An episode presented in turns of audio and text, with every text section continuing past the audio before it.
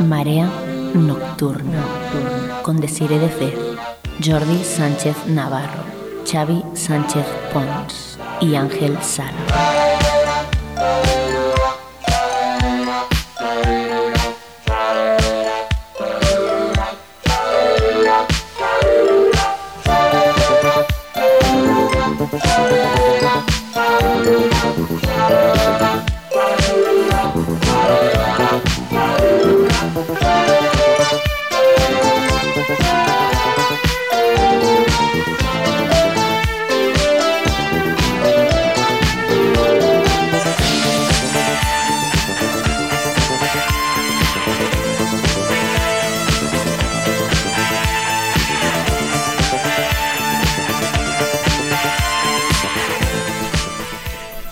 Buenas. Eh, teníamos muchas ganas ya de volver los María Nocturna. Llevábamos ya un tiempito sin, sin, aparecer por aquí. Y nos hace mucha ilusión volver además con un especial Siches, ¿no? que para nosotros es como Navidad un poco. Y nos apetecía dedicarle eh, el, este nuevo Marea. Y al mismo tiempo también nos hacía ilusión, ya que es un día como hoy, una noche como la de Halloween, dedicar una parte final del programa a hablar, hacer una especie de recomendaciones de nuestros menús eh, de películas favoritas para ver esta noche. Antes que nada, pues sobre todo presentar a mis compañeros compañeros, eh, Jordi Sánchez Navarro. Hola, buenas. buenas. ¿Qué tal? Ángel Sala. Hola, ¿qué tal? ¿Cómo estáis? Feliz Halloween. Igualmente. Y Xavi Sánchez Pons. Hola, buena tarde. Con lo que vamos a ir directos al grano porque es un programa además que esta vez yo creo que es la vez que menos nos hemos puesto de acuerdo con las películas de Sitges. Bueno, tampoco exageres tanto. Yo creo que sí, No, yo no, creo que va a haber hay, pelea hoy. sí, Hoy va a polémica, haber- polémica, va a haber polémica. Va a haber un poco de drama. Ya tengo un ojo aquí por si me lo Por si acaso, ¿no? Exacto. Bueno, es que mi top 1 sale entre las 10 mejores. Estoy indignado. Ya, bueno, yo creo que el top, el uno de muchos no aparece entre las 10 mejores, con lo que eso ya indica que aquí va, va a acabar esto un poco como el Rosario de la Aurora. Pero bueno, ya se trata de eso en Halloween. Si os parece, abrimos un poco el María Nocturna con este top 10 de nuestras favoritas de esta edición del festival.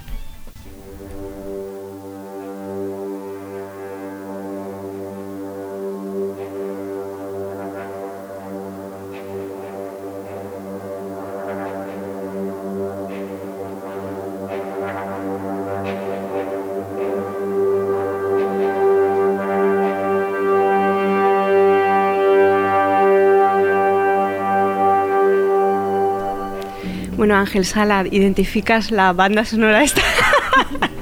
de esta película? ¿Por qué te ríes?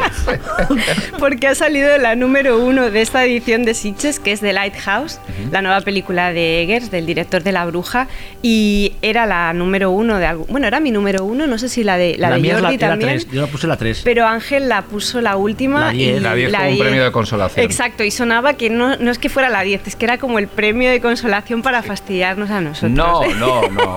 Era para no fastidiar tanto a la peli. Es decir, un, puesto, ¿no? Un puesto 10 en un festival que cuántas pelis habían 170. es un buen puesto importante. No está mal, no está mal. Pero quizá no era la 10. ¿eh? Pero la he puesto la 10 para. porque me daba pena. Bueno, en realidad es la peli que ha salido la, la primera y mm, yo sí que creo, para mí realmente es la mejor peli que vimos en el festival, además con bastante diferencia. Sí que es verdad que todos tenemos nuestras favoritas por otras razones, pero como peli, al menos para mí, de cara al podcast, que hace un aporte al fantástico interesante, eh, para mí es el faro. Sobre todo porque incluso aunque la peli te la puedas cuestionar por determinadas cosas, en el momento en el que entra directamente en el fantástico, en la imagen fantástica, a mí directamente me, me cruzó los cables. Me pareció que estaba en una liga muy superior a lo del, al resto de películas que vimos en el festival. No sé, tú también la tenías la tercera, Xavi, ¿tú qué piensas de esto? No, a mí, me, a mí me parece maravillosa, pero también entiendo que, que divida tanto, porque es una peli muy diferente a La Bruja. De hecho, Robert Eggers ya está diciendo en las entrevistas de que realmente esa comicidad que mucha gente cree que es involuntaria es voluntaria, ¿no? Los- la gente se fija mucho en los pedos de William Dafoe, como si no hubiera otra cosa en la película, y hay un montón de cosas interesantes, ¿no? Toda la imaginería esta gótica que maneja los relatos marineros, que hablará mejor ahora Jordi, el tema de que es una adaptación totalmente libre del corazón del actor de Poe. Es una peli que hay que celebrar que exista, te gusta o no, porque es una cosa rarísima, hecha con dos actores en plena forma, ¿no? Muy arriesgada, que solo, solo es posible a, través de que tuvo tanto éxito Eggers con La Bruja que le han dejado este cheque en blanco, que era una película que tenía escrita antes de, de La Bruja. Era uno de los de los proyectos que tal, no sé, yo encuentro encuentro normal que divida, pero ostras, es una película muy importante. ¿eh? Hmm. Eh, yo no sé si hablar de. Es difícil hablar de, de Lighthouse, del faro, porque puede ser que te desmienta Eggers, o sea, el propio director te desmienta, te diga que Sí, en sí. realidad hemos entendido algo que no tiene nada que ver con, con lo que él quería hacer. Pero en cualquier caso, a mí lo que me parece fascinante de la película es que es una película que apuesta claramente por una estética romántica, de romanticismo estético. Es decir, es una película que eh, juega muy claro a mm, trabajar materiales expresivos de un determinado estilo y juega con una, con una contundencia muy interesante.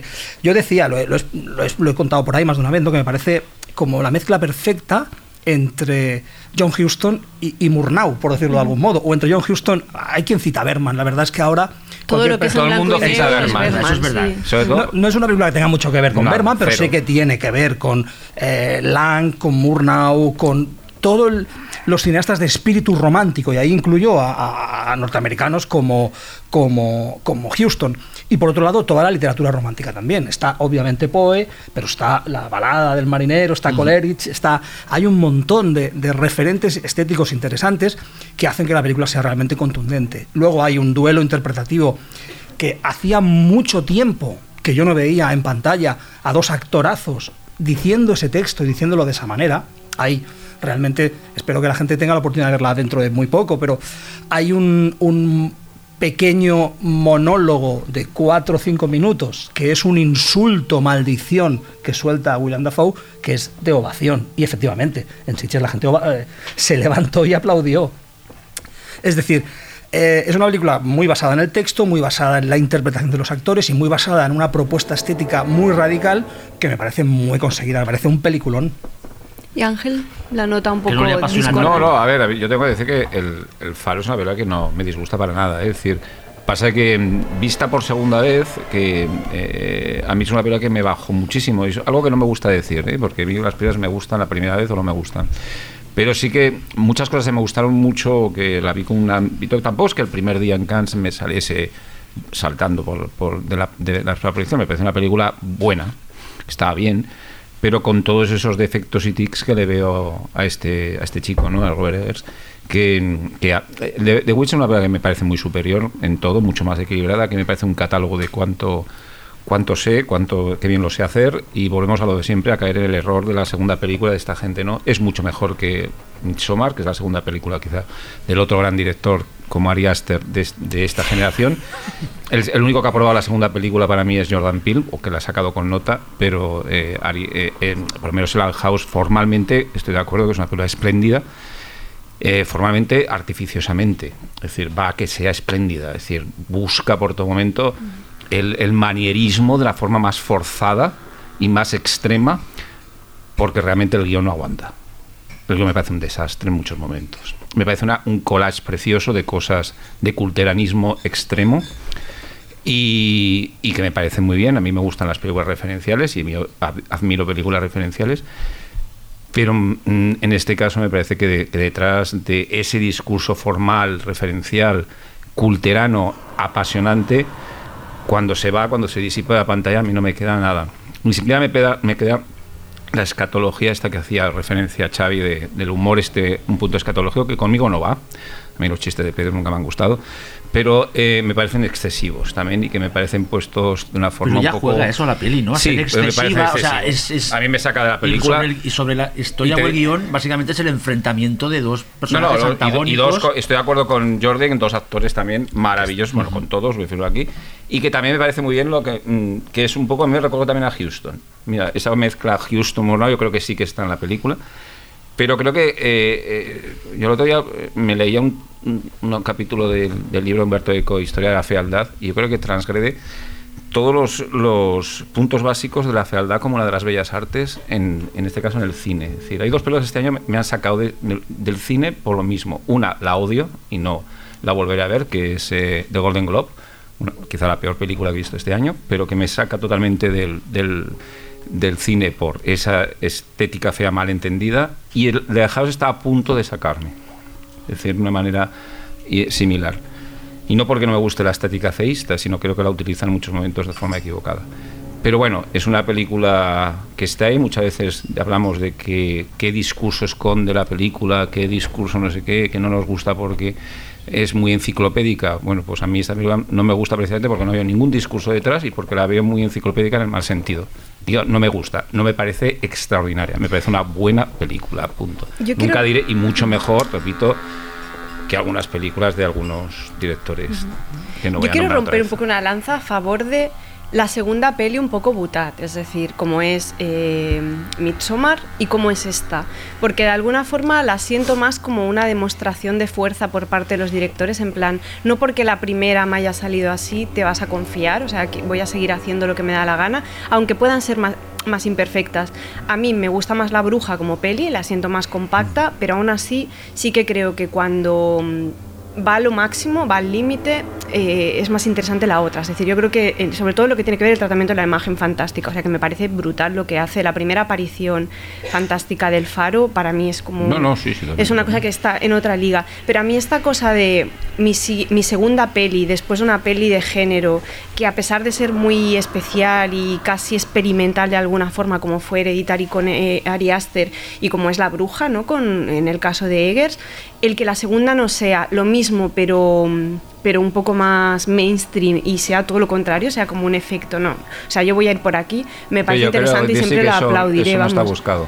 Yo creo que la Lighthouse es el producto de la rabieta de Eggers de que no le, le- no consiguió financiación para el Nosferatu. Ah, yo no sé. No sé si Mm, las es- razones bueno, de él no las Vale, conozco. no, no consigo el Nosferatu, pero hago una en blanco y negro, cuatro tercios y con referencias a Murnau.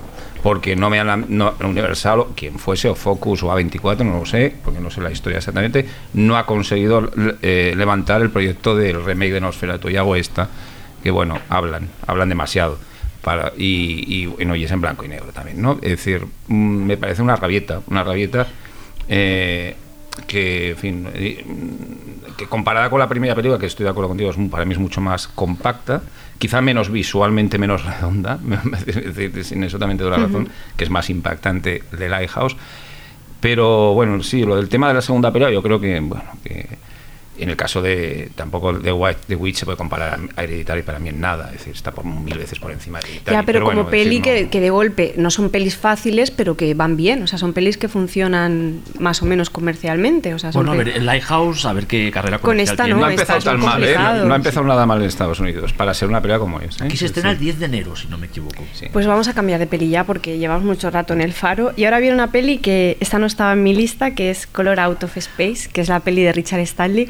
Y de hecho, eh, aquí es donde empieza un poco el beef porque eh, yo recuerdo una- un momentazo en Sitges que me preguntasteis unos cuantos, creo que estabais como en la mesa, estaba Xavi, Sí. estaba Jordi, estaba también Jorge Loser, eh, John Tones. John Tones, y me dijeron, ¿qué tal está la peli? Y mi respuesta fue, es muy mala, pero os va a flipar. Y es un poco eso. No creo que sea muy mala, ni mucho menos, pero sí que para mí no es una peli del calibre que, que- que es para vosotros. O sea, me parece una peli muy pura, o sea, una peli que, que tiene que ver con Richard Stanley, con las pelis que hace en los 90, totalmente coherente con ese cine, con algo casi de, de acto de amor a un cine que él defiende, en el que cree y que lo hace muy bien, pero para mí no trasciende la, la peli B eh, hecha con entusiasmo y, y sí con, con momentos que me gustan mucho. Eso es malo. Pero para mí está no, bien que pero, una serie pero- B, no es pero mejor, para mí no es el bien. faro, o sea, quiero decir, Ya. no, no Bueno, le que puedo dar ese calibre. eh, hecha con Pero pretensiones. son películas diferentes, no se Pero es que no creo que sea mí. Una petardez A mí faro para nada. No pero como vuelvas al tampoco Faro, ¿no? creo que sea una petardez color out of space, pero para mí no es una peli que vaya a trascender.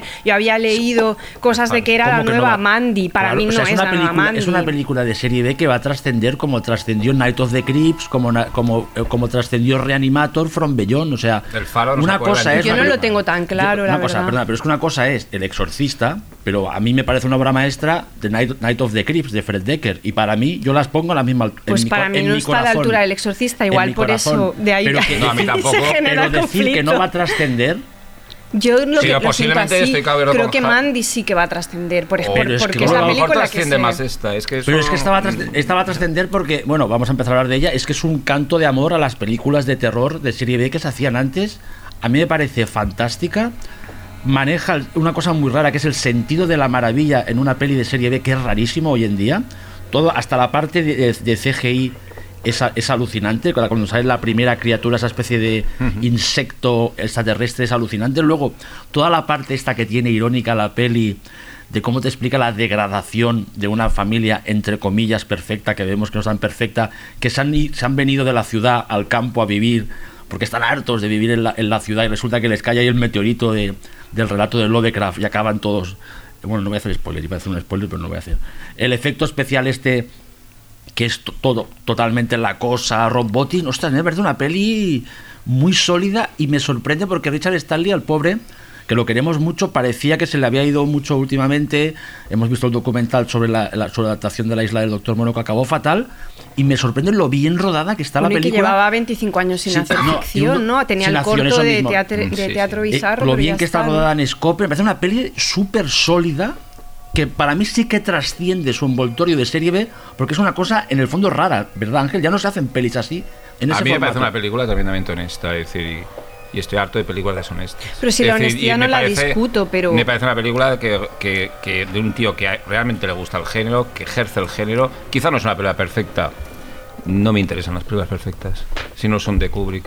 Es decir, no mm, creo que solo Kubrick podía hablar de películas perfectas. No, me- no creo que nadie ha hecho películas y Hitchcock posiblemente. O pero, Thomas es que, Anderson. pero es que las películas perfectas no, e- no lo es, ni mucho menos pero es una película que de un tipo que le gusta el género, que, que lo ama, que le- lo, ejerce con, con sus debilidades, porque las tiene, pero que película que te queda... Yo la volví a ver el otro día otra vez, en, en la Semana de Terror de San Sebastián, por tercera vez, y me parece una película que cada vez me gusta más. Y que no pasará, no, no trascenderá, ya veremos. Tampoco decíamos que no trascenderían otras de las que estamos hablando en este podcast y en otros muchos sitios, ¿no? Yo creo que a lo mejor trasciende más que otras. Yo no Sí. entro en, la- en las intenciones de Richard Stanley porque a veces, claro, juz- juzgamos las películas o juzgáis las películas por... eh, s- el- Si el es honesta o si no, es si- honesta, el momento personal de Richard Stanley, cómo está Richard Stanley.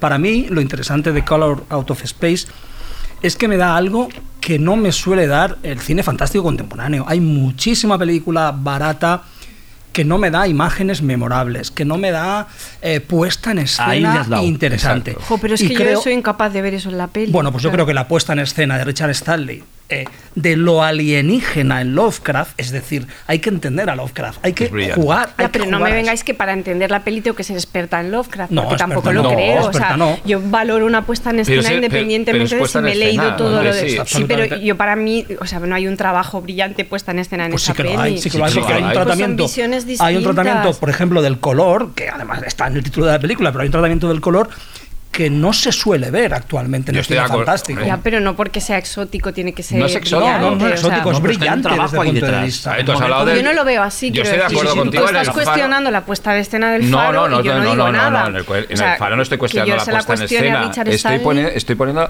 estoy poniendo en cuesta la, la actitud de Robert Eggers hacia cuando hace el Faro, no la puesta en escena ni visualmente. Pongo en cuestión puesta en escena, por ejemplo, en Midsommar, que es más fea que pegar un padre. Pero es en el caso de en el caso del, de, de- del color del color de Hotel Espacio ya lo creo que hay puesta en escena. Y una puesta en escena que hoy desgraciadamente no se lleva que hoy des- desgraciadamente hemos perdido. Y esa es una de las razones de por qué sea tan poco interesante mucho del cine fantástico como que lo ha dicho Jordi de serie B digamos que se hace hoy en día. Porque esa apuesta ese valor por la puesta en escena de la serie B se ha perdido. Y Stanley lo recupera. ¿por qué? porque lleva 25 años sin rodar y rueda a lo mejor como hace 25 años. A lo mejor es eso. Pero eso yo lo pongo Pero tampoco en me es, parece es peli- totalmente, es totalmente de modé, en el sentido de Claro. que efectivamente rueda como no rueda nadie. Y eso es un atractivo para mí. ¿Por qué? Porque de- luego lo- los, los, eh, efectos prácticos que utiliza, tanto CGI sí, sí, como sí. prácticos. Eh, Juega en una liga que se- la película se parece más, como insinúa, eh, como insinúa Xavi, se parece más a Reanimator o a Resonator, películas de Stuart Gordon de los, o de Brian Judna de Es los que es años, de de los años Oli, 80 todos- y está completamente fuera de tiempo y eso es interesante. Pero de todas luego, maneras, para mí. Jordi está fuera de tiempo ah, y es atemporal, pero no, es- no es como antigua, no es fea para mí, para mí, ¿eh? Para o sea, ti. para mí el momento, claro, es que repito, sí. el momento del insecto que en, un- que en una película actual de terror de serie B se encuentra el sentido de la maravilla, lo que decía Jordi de, de ver cosas que nunca, que no, ya no ves en una película de este tipo, a mí me fascina. Y luego, que eso sería otro programa, como la adaptación del Lovecraft, es una buena adaptación del, de- del- no, del- no, del no es que so- ¿eh? no, no es que sea Es una solo muy buena buena, adaptación. no es que solo sea una adaptación buena del relato que lo es, sino que es un festival para, el aficionados fan, al, sí. para el fan de Lovecraft. Y tú dices, tengo que juzgarla por eso. No, pero es un extra, desde luego, sin duda. Es sí, decir, pero es- no, no es el motivo suficiente para mí como para decir que la peli es buena. O sea, bueno, quiero pero decir. las pelis hay, hay Sí, muchas hablamos- Pero bueno, que de todos modos me Sí, sí. parece maravilloso que os entusiasme la peli. Hablamos pero del humor de, de- en el faro. El humor, el sentido de humor en, el, en Color of Space, Eso. que eh, además está en el relato de Lovecraft Mm. y que estaba de una manera mucho más bizarra. En otras adaptaciones se han hecho el mismo relato, como Granja Maldita o Die Monster Die. Está estupendamente canalizado. Pues yo creo que hay mucho humor involuntario en la peli. Jolín, pues, No. eh, Mucho además. Pero Hay bueno. momentos Nicolas Cage. Pero que no. Lo que sí tiene la película es un momento realmente. Bueno, en Mandy también lo, había lo momentos que sí tiene la película es un momento. cosa que aquí no pasa. ¿Me dejáis deciros una cosa? claro. Interesante. Sí, sí. Lo que sí tiene la película, más que nada por si alguien nos, no- nos escucha el podcast y, y quiere ir a verla, hay que avisarle que tiene un momento realmente duro, que es el momento eh, eh, madre-hijo, que es realmente duro, es realmente duro y difícil de, difícil de ver y difícil de soportar en, en- en pantalla. ¿eh? Vamos a cambiar de peli. Sí. Y vamos a ir a Adoración, que es otra peli que está en los en las listas, en la de Ángel y en la mía, me parece. Sí, Creo sí. que en la de Jordi y Xavi, ¿no? A mí es como, probablemente sea mi, fel- mi favorita de esta edición del festival, algo que también es un poco raro porque a mí no me gustan las pelis de, de Fabrice Duwels, me gusta una mucho, que es Calvario, pero no me gustan Aleluya, ni me gusta tampoco Viñan, y de golpe me encuentro con una peli bastante pequeña en el sentido de que es una peli muy íntima, que esa historia es una especie de cuentecito bastante triste y casi macabro de la relación de dependencia entre dos niños, una niña con problemas mentales y un niño que genera un vínculo afectivo hacia ella brutal, pero la sentí eso como una peli, como una especie de cuento bellísimo, a la vez muy duro, muy conectado con el fantástico, en la idea está como de dos personajes a la deriva, con la imagen de ellos vagando por un lago todo el tiempo sin saber a dónde van, y me pareció interesantísima en ese sentido, ¿no? como también una forma de fantástico, que había gente que se cuestionaba por qué estaba esta peli ahí, cuando es una peli que va de la fantasía, o sea, es un viaje escapista fantástico por parte de estos dos niños que viven en un entorno con un mundo adulto también descrito con unos códigos cercanos al del villano, ¿no? La figura adulta como, como el villano y me pareció interesantísima una peli que a mí no- normalmente ya te digo, es un director que, que siempre fuerza en alguna dirección que me echa fuera y en este caso me gustó eso, me gusta la peli y me gusta su, que estuviera en Sitges por eso, porque desactiva esta cosa de que el género tiene que, que estar ligado a una serie de cosas, ya sea en lo sobrenatural, ya sea en lo sangriento, ya sea el relato totalmente fantástico y que partiendo de lo más real y más duro probablemente, que es la enfermedad mental de una niña, eh, lo formula en clave cuento, eh, conectándolo casi como con pelis tipo La noche del cazador, ¿no? Está más Sí. cerca de eso que de, de un melodrama familiar, ¿no? Y, no sé. Yo estoy totalmente de acuerdo lo que- con lo que dices y aparte eh, fue una película que generó mucha disputa en el comité de selección, la gente que la vimos para, por lo mismo que dices, mucha gente no la veía para, para Sitges o al menos la veía más para nuevas visiones que para una sección oficial. Sin embargo yo y, y una persona más, Mike, de- nos empeñamos, esta película tiene que estar en sección oficial porque creo que conecta perfectamente con ese punto que estás diciendo del, del fantástico eh, de una forma muy muy especial. Me recuerda la primera época de François Ozon un poco también de ese un poco ese cine los amantes criminales ¿no? ese cine que se pasa se pasó en Sitges además. Ese cine y un poco ese cine galo francés aunque Fabrice sea belga pero bueno eh, que ahora está costando mucho de ver ¿no? un cine que se atreve con ciertos estilemas y ciertas eh, connotaciones temáticas que, que son impensables a mí es un director que me gusta pero tampoco es que todas sus películas me entusiasmen mi favorita es Viñán pero yo creo que ahora es Adoration. Yo creo que es una película redonda, bellísima, una de las, de las historias de amor, dependencia, vampirismo emocional Mm. más bellas Sí, sí. que se han hecho en el cine europeo en los últimos años. Y me parece una película espléndida y me alegré mucho de la repercusión que tuvo después en el palmarés, porque creo que es una película que estaba ya de entrada entre mis favoritas. Voy a mandarle un saludo a, a nuestro amigo Kiko Vega, que es el mayor fan, pero el mayor fan de Fabrice Duwels, es como el súper defensor siempre y, y intenta siempre convencernos de lo bueno que es, no siempre lo consigue en este caso hay que darle la razón. Sí, hay que darle. En este caso hay Por que... una vez. ¿eh? Por una vez que no se acostumbre. Kiko, que te, que te pones peleón, tío. Mr. Hype. Em, vamos a pasar a otra peli. Para introducir la peli que viene ahora, eh, contamos con un invitado que es Carlos Bermud, que ha elegido su película favorita y que daba la casualidad de que también era una de las nuestras de nuestro top 10. O sea que ahí va la nota de voz de Carlos. Hola, soy Carlos Bermud y quiero mm, comentar una película que vi en el pasado Festival de Sitges del año 2019, que es Lux Eterna de Gaspar Noé. Es una película que me ha fascinado. Creo que Gaspar Noé cada vez más nos acerca a lo que significa un rodaje de cine en el sentido más infernal de la palabra. Nunca me he sentido tan identificado por, con una película que trate sobre el cine que acabar todo el equipo a punto de tener un ataque epiléptico. No, no hay nada que que se pueda em, acercar tanto a lo que es un rodaje de verdad como la, la epilepsia. Bueno, Carlos habla de esta, de esta forma de entender un rodaje de cine como algo epiléptico porque la última parte de, de Luxa Eterna, la peli de Gaspar Noé es todo como con luces estroboscópicas y realmente se hace bastante Es incómodo. Es una especie de prueba, exacto, sí. Y, y con este, en esta vez me pasó un poco lo mismo, que es un director que, que de ¿Que no hecho... te suele gustar? No, de hecho es como el año pasado, después del hype con Clímax, que ganó a Mejor Peli, dije, bueno, ya está, me bajo, acepto que aunque no mole decir que no está bien Gaspar Noé, no me gustan sus pelis, lo tengo que aceptar. Y el año que lo acepto, al año siguiente, mi favorita de... Una de mis favoritas de Sitges es Luxa Eterna. Que no deja La- de ser curioso porque son dos películas muy parecidas. En estructura no- y no desarrollo. acabo de estar de acuerdo, fíjate. Bueno, yo las veo que podría ser el, el, la- el, ¿no? el epílogo. el Pero yo creo ¿cómo que aquí está lo bueno de Gaspar Noé, que es que es, realmente es un virtuoso formalmente, o sea, eso es in- indiscutible. Está la mala leche que él tiene, porque plantea es un rodaje como una especie de descenso a los infiernos con directores in- y directoras, y con productores inquisidores, y con Sí, pero- todas las mujeres del set como brujas que son condenadas por ser creativas.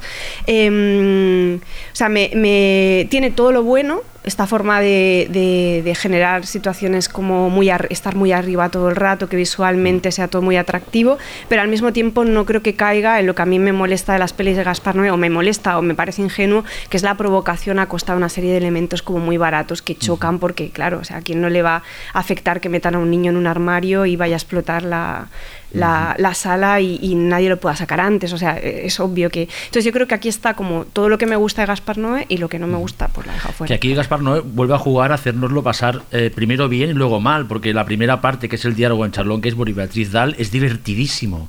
Y tú estás ahí metido y te lo estás pasando, eh, te lo estás pasando en grande y te, estás, te estás riendo mucho con ellas dos. Y después, cuando empieza el rodaje, la segunda parte de este, de esta- de esta- de este sería un mediometraje, es cuando empieza el mal rollo y de hecho... a- hay un momento que a Beatriz Dal dices, esta tía es insoportable cuando está en el rodaje ¿eh? también, o sea que le gusta como el tío da toda la vuelta, a- es un jugón, ya lo dije el año La, pasado. la primera parte está codirigida prácticamente entre Sí, sí, Gaspar entre Noé y sí, Beatriz sí, sí, Dal. la- O que, sea, es- que te mueres con Beatriz Dal. Porque es que, porque es que el, el personaje lo construye ella y lo ves como orgánicamente lo va construyendo, ¿no? A partir de precisamente el diálogo y de su estado mm, o etílico o muy bien eh, o muy bien eh, eh, interpretado, ¿no? Sí. Es decir, una de dos. Sí, no, te, hace, te hace creer que llega un momento que ese diálogo es verdadero, no hay nada para. O sea, que es realmente la escogió a las Es dos. muy bueno eso. Pero claro, seguro que estaría escrito. Pero bueno, da la sensación de ser improvisado, ¿no? Casi. Es que el tío parece mucho más eh, metódico y yo recuerdo una vez en Sitges que nos contó que, que Clímax, la escena de la coreografía inicial, es una primera toma. O sea, es un ensayo y, la pri- y en la primera toma le salió eso, que era como, nos estás vacilando. Sí. O sea, Es que se seguro que, es también. como eh, muy intuitivo. Seguro el- que en Luisa Eterna también está. está- Tiene pinta, es-. Yo tiene- creo que en Luisa Tiene pinta de haber muchísima improvisación, muchísima. eh, una escritura mínima, un, es- un- Sí, sí. un- esbozo de la situación y seguramente yo veo ahí una verdad interesante que hace que, bueno, mm, también en parte me reconcilie de una manera muy, muy, muy intensa con Gaspar Noé, eh, aunque creo que realmente que no hay que darle tanta importancia a la película porque es un mediometraje, es una película que el propio Gaspar pensará, Eh, no, eh, va a dejar ahí sí, como sí. una especie de eh, Bueno, cos- cosita. Él quiere incluso al- alargarla. Bueno, pues cuando la Sí, alargue, decía que quería como complementarla, Vale, como generar Bueno, es que un la cosa contenido empezó como un corto de 5 o 10 minutos, él lo explicó en la presentación y, se- y acabó durando 50. ¿Entendiste la presentación? Sí, hombre, claro. Ah, vale. Las, Bueno, es las- que es de las las- presentaciones de Gaspar Noé en Sitges en Auditori ya son un género y película en sí mismo. Vivamos, ¿Sí o no? porque mañana o Caníbal Holocaust. Eso, eso sí, mismo, aquello eso fue increíble. Es de las de los momentos Oye, más chiflados. antes de Luz Eterna nos habíamos dejado Vivarium. No, viene ahora, Vivarium. ahora, sí. vale. Vivarium es de las favoritas de Jordi. Sí, sí, sí. va- vamos a hablar muy poquito de Vivarium porque es una peli que en realidad eh, hay poco que decir. Es una película que hay que, que experimentar, que hay que eh, abandonarte un poco al, al sinsentido y a, la, y, a, y a la alegoría que propone. Es una película claramente. eh, claramente alegórica y simbólica, que juega muy explícitamente a eso. Y hay a quien le parece ingenuo, hay a quien le parece que el guion no se sostiene. Realmente el guion no tiene dónde sostenerse. Es decir, para mí es una eh, puesta eh, en crisis de, de- de- de una idea de familia, de un concepto de la sociedad, eh, puesto en imágenes en una especie de eh, Twilight Zone actual, mucho más Twilight Zone que otras cosas que hemos visto realmente, perdón, que hemos visto últimamente. Como la serie y tal. Y, y, bueno, es una, es una película que para mí tiene mucho nivel alegórico, tiene mucho nivel en, en cuanto al ex- extrañamiento que propone, ¿no? Un extrañamiento respecto a la vida. Tú estás viendo esa película y dices, ¿esto de qué va? ¿Y de qué vida me está hablando? ¿no? Y en ese sentido es muy fantástica. Es completamente, eh, bueno, fantástica. Sí, suscribo todo lo que ha dicho Jordi. A mí sí que eran una de mis cinco favoritas del festival. Una pelea que me gusta muchísimo, prácticamente por lo mismo que para resumir, por lo mismo que ha dicho Jordi.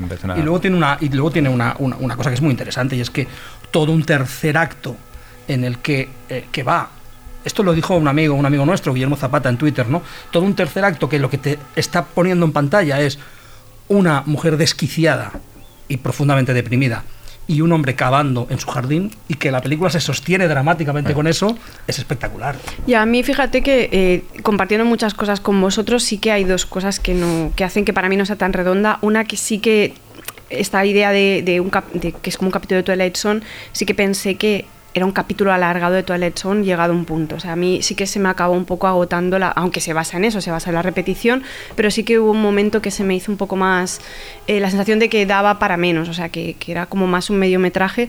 Y luego, justo esta parte final que tú dices, Jordi, igual porque soy una mujer y la idea de la mujer desquiciada en el cine, a veces según cómo esté planteada, me tira un poco para atrás, sí que pensé que todo lo sutil sutil dentro de que, se, no es, que es una peli obvia, pero porque se va en otra línea, pero y utiliza muy bien el fantástico para plantear esa premisa de esa situación. Sí que tuve la sensación de que en ese tercer acto se volvía demasiado explicativa, o sea, como que, de golpe contaba, verbalizaba mucho cuando la peli va de lo contrario, ¿no? Descontarte en, imágenes esta especie de, construcción del modelo de familia ideal, ¿no?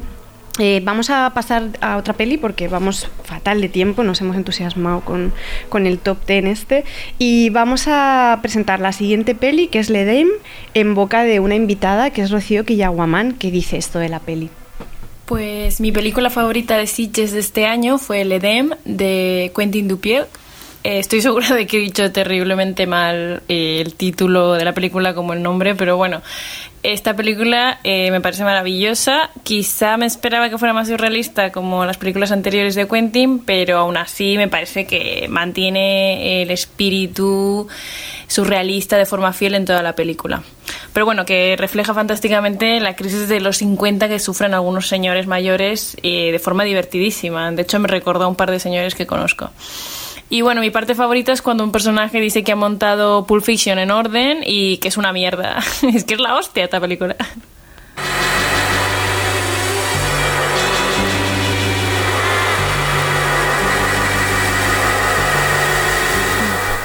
Bueno, sois todos jovencísimos, creo que no llegáis a los 50 ninguno, pero alguien No, se ha no, sentido un eh, poco eh, identificado eh, con... eh, Perdona, que Con que la nota de- 50. Yo, Yo, no no, los yo cumplo no. ya.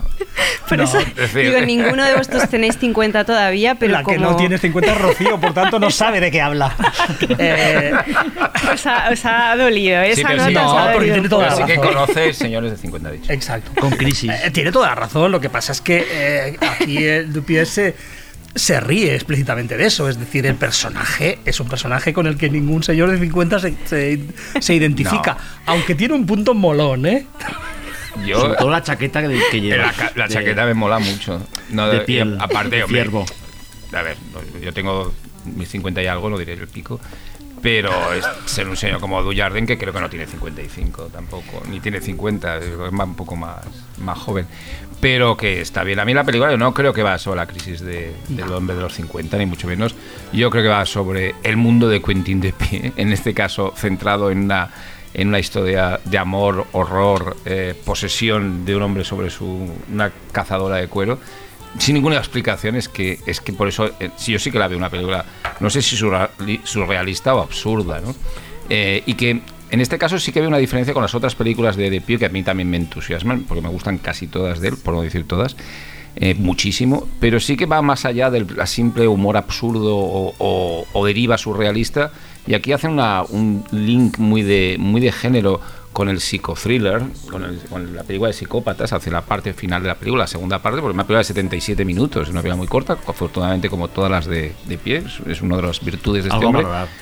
Pero que me conecta con esa Francia rural llena de terrores cotidianos y me recordó mucho una película que adoro que es La Humanité de, de Bruno Dumont en una versión digamos más derivada Cómica. hacia lo cómico Sí, un poquito más amable, digamos, Amable, pero me cómico. recordó ese pueblo de, nos de- eh, de la película me recordó nos recuerda también a otra película que se llevó un montón de premios en Sitges, en los 90, si no me equivoco. Ocurrió cerca de su casa. Para mí Bueno, no es lo mismo. Las dos cuando, son cuando- películas. cuando la- empieza el, a- cuando empieza el giro ese que él se convierte en cineasta, el Edame, allí le veo un tono. No, pero esa yo, yo, comedia eh, en ocurrió cerca de su casa, eh, que son dos películas completamente dadaístas las Sí, dos, sí, eh, sí, en ese sentido, totalmente. en ese sentido están conectadas. Co- eh, ocurrió cerca de su casa tiene un discurso a propósito de la violencia en el documental, tiene un que yo creo que afortunadamente Ledem ha desaparecido completamente. El Ledem es, es, un- es mi- más interesante porque es una película estrictamente dadaísta, surrealista, muy francesa. Hay amor, amor fou, Sí. amor chiflado absolutamente.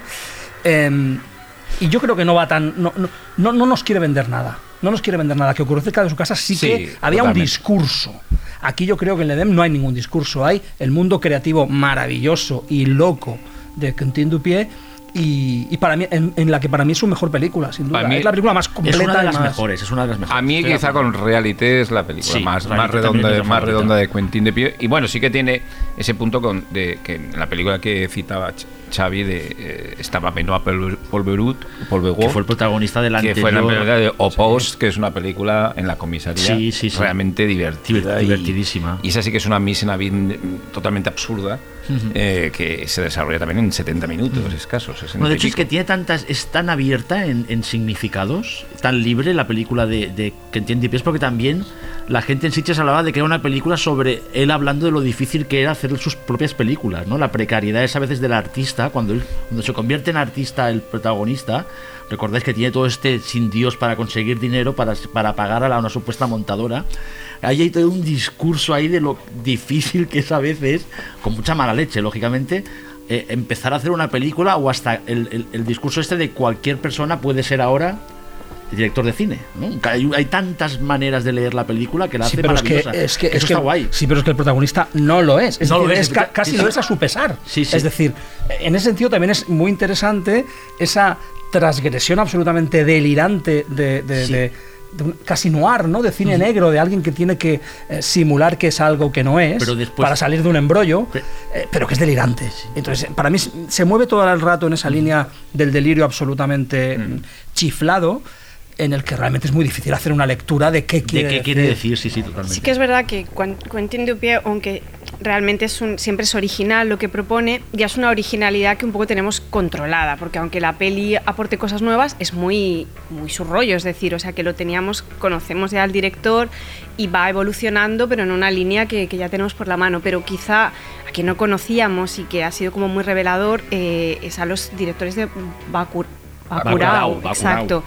Y de golpe te encuentras con una peli que es muy original, ¿no? Y que mm, quizás sea una de las pelis más interesantes que hemos visto este año en el festival, pero por eso, porque desactiva por completo los géneros, ¿no? De golpe se convierte en un híbrido rarísimo de géneros, de humores, la forma de cruzar el terror con la comedia, la cosa social, ¿no? Del cine latinoamericano de género contemporáneo. Para mí fue bastante chocante, ¿no? De golpe que una peli que en los primeros 10 minutos parece que lo tiene todo para que no funcione nada, ¿no? Porque es un escenario poco atractivo a priori priori porque parece que va a flirtear todo el rato con un cine social, incluso político y que se va a quedar como en una especie de tesis y de golpe te encuentras con una peli que se mete en el fantástico y en el terror de alguna forma, de una forma muy atrevida y muy muy exótica, ¿no? A mí me parece una peli muy, muy, muy extraña, ¿no? En realidad. A mí me entusiasma. A mí es- yo ya de, de Cannes era de mis películas favoritas. eh, eh, y después de, de hablar con el director en Cannes, en Sitges, aún me gusta más. Después porque porque eh, Juliano Dornels, que es de los dos el que vino a Sitges, el otro Sí. es Clever Mendoza Filo, que sí que había hecho otras películas mucho más muy diferentes a Bacurau.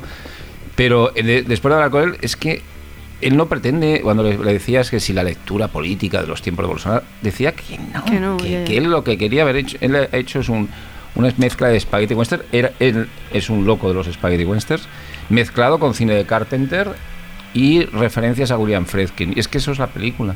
Es que es una locura de género, de referencias, de divertimento, trasladado a un escenario maravilloso para hacer eso que es el Brasil más o menos eh, medio contemporáneo.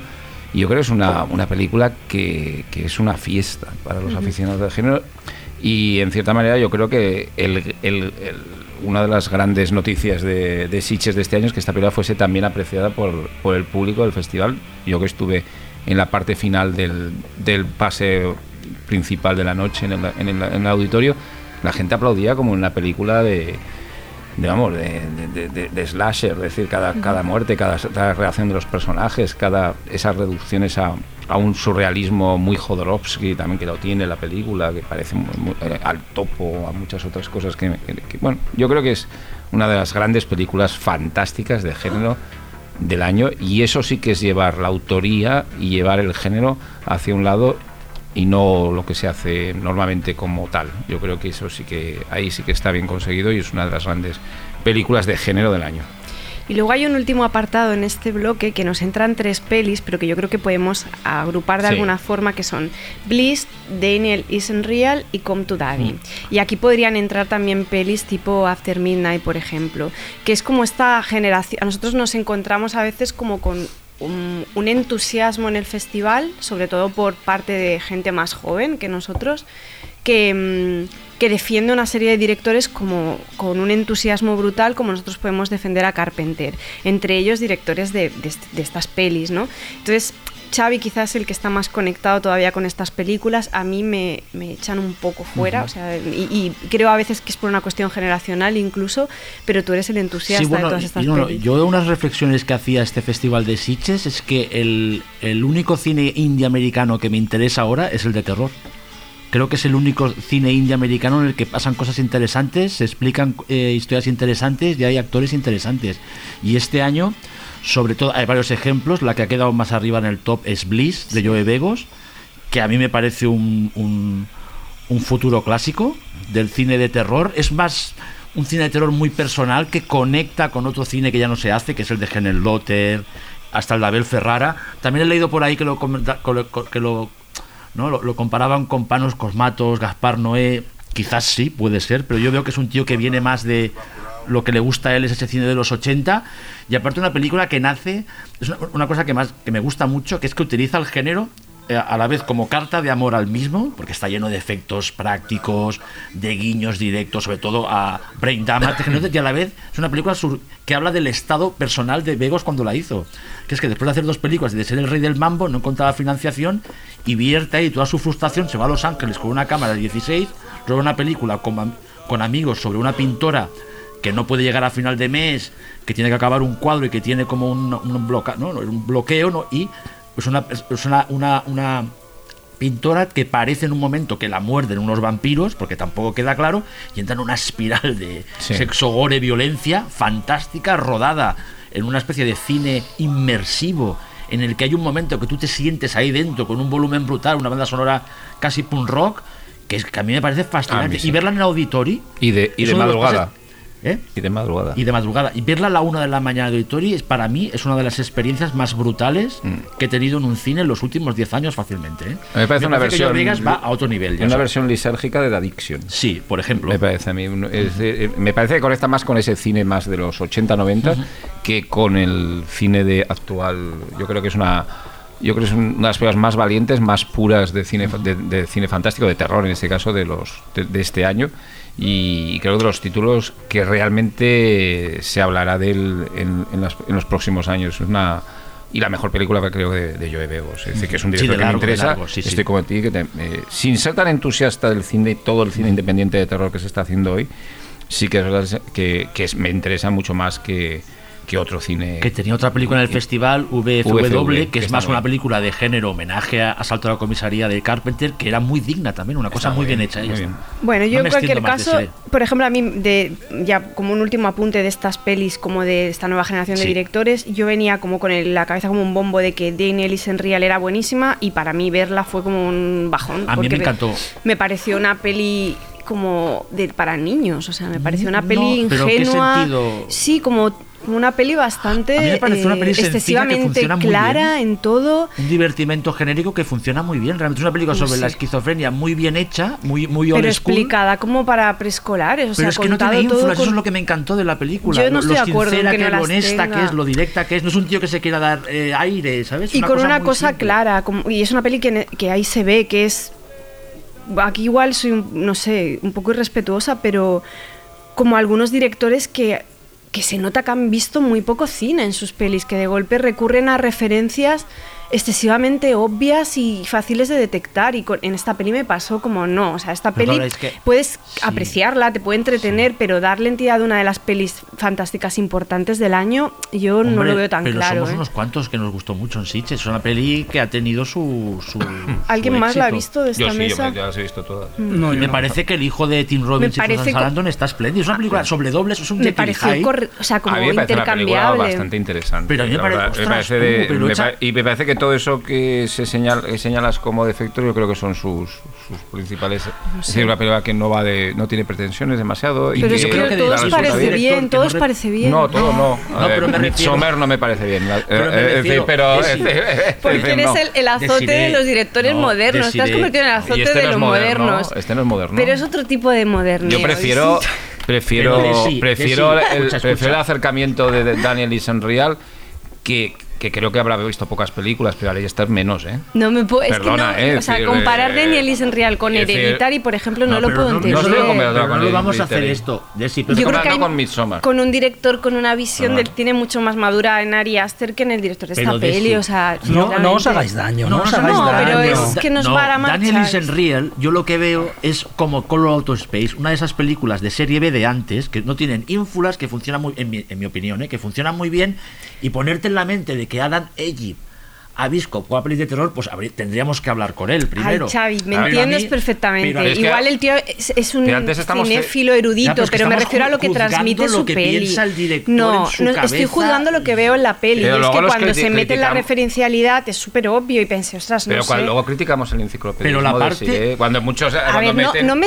estáis buscando por No. un lado que sabéis que no me vais a No, encontrar porque nunca he- eh, eh, aquí a lo mejor no quiere meter tantas Sí, referencias. sí, pero la parte a evidente de Hellraiser es muy es muy es, es Guay, no me, no me parece que sea un pegote ahí. Solo digo que no me parece una peli importante como del Hombre. año, o sea, y sí que se había planteado así como una de las pelis que tenías que a ver. mí me parece una peli de las importantes de terror del año. Buah, sí. pues otra vez Sí. estamos- A mí sí. ¿Ves cómo nos íbamos a pelear?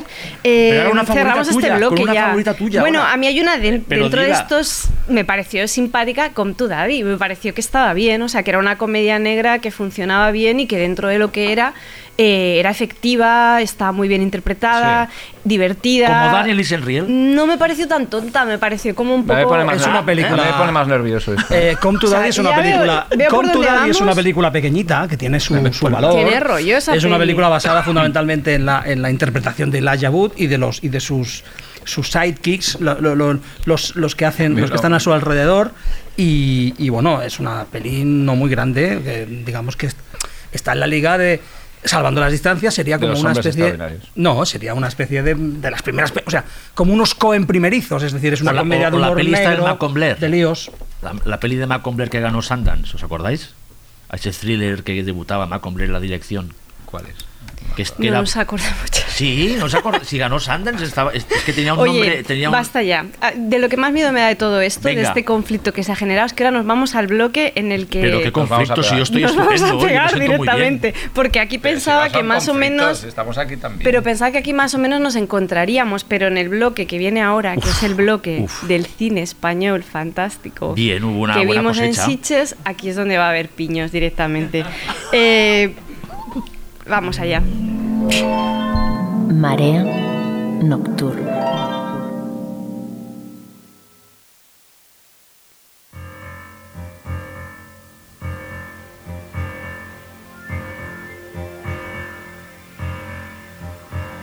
El amor es un rayo de luz indirecta, una gota de paz, una fe que despierta, un zumbido en el aire, un punto en la niebla, un perfil, una sombra, una pausa, una espera. El amor es un suave rumor que se acerca, un timbre a lo lejos, una brisa ligera, una voz en la calma, un aroma de menta, un después, un quizá, un haber, una meta. El amor va brotando entre el aire y el. Bueno, este hit que suena es una de las canciones que están incluidas en la banda sonora de Ventajas de viajar en tren, que fue una de las pelis que vimos en sección oficial del festival. Eh, yo, abrí, yo casi para introducirla daría paso a una nota que nos ha enviado Nando. Nando es uno de los chicos del colectivo Barney Percebes, que justo ahora presentan en Sevilla una peli maravillosa que se llama La Reina de los Lagartos. Y, y él nos cuenta esto de la peli y creo que va bastante acertado. Muy buenas, María Nocturna. Soy Nando de Burning Percebes. Y pese a que quizá el, el highlight de este año en Sitges haya sido para mí El Faro, quería romper una lanza a favor de Ventajas de viajar en el tren. Una película que fui a ver sin saber muy bien qué iba a ver, esperándome por la publicidad que le habían hecho una comedia española al uso, pero para nada. Me sorprendió muy gratamente. Historias dentro de historias, historias entrelazadas. Eh, toca todos los palos, desde la comedia negra al gore, al cine de terror, a una comedia más blanca.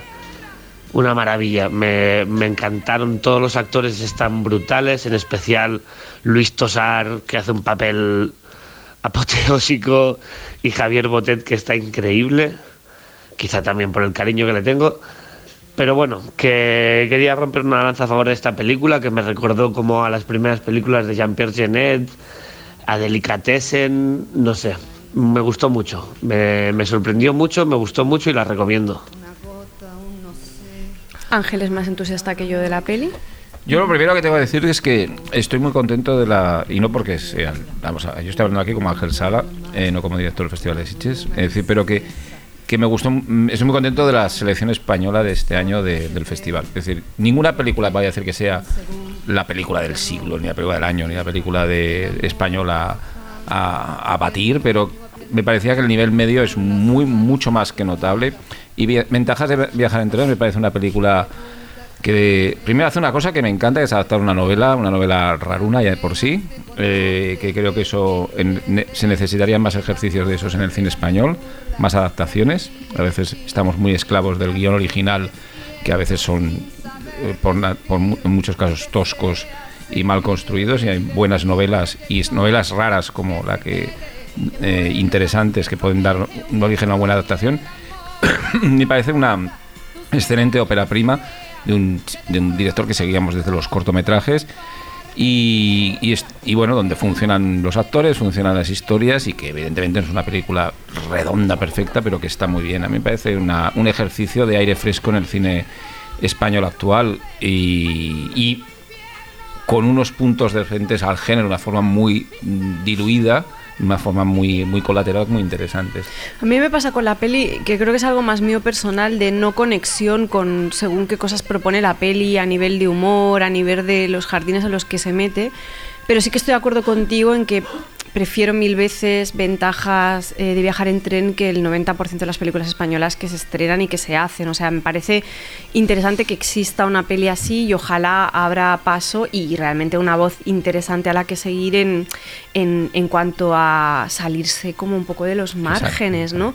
Dicho esto, a mí la experiencia de la peli en sí, pues para mí no fue satisfactoria, o sea, pero creo que tiene que ver con, más con eso, con no conectar con, con el sentido del humor, con las historias, no entender en algunos momentos lo que pretendía la peli, pero sí que como peli me parece interesante su existencia, como me parece interesante la existencia de otras dos pelis que vimos en el festival, que son eh, Jesus Shows You the Way to the Highway, que es la película de Jan So, que es una rareza como ya lo era um, ¿no? que, que directamente yo creo que es uno de los directores más únicos, cruzando géneros, cruzando formatos, eh, trabajando con imágenes de reciclaje, imágenes grabadas para la ocasión, en este caso una especie de thriller de espías totalmente chiflado, en el que todo es totalmente imprevisible y es un cine que defiendo, ¿no? Por esta cosa casi como de francotirador, ¿no? Como de ir disparando ideas a una velocidad brutal, entre las que muchas caen en el olvido, pues porque no tienen consistencia, pero que cuando acierta, de golpe las pelis se vuelven muy muy, divertidas y muy interesantes.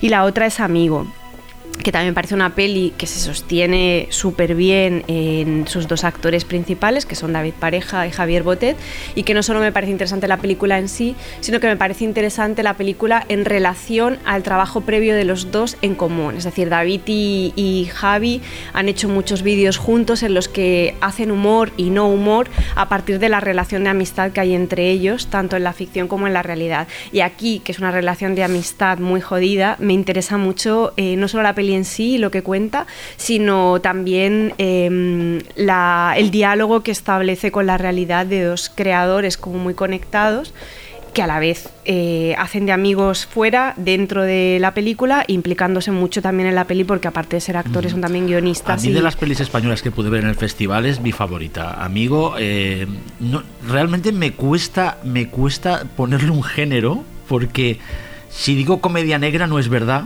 porque es una situación bastante jodida, pero hay un momento ya que, el que la película tira para este humor negro, macabro, muy loco.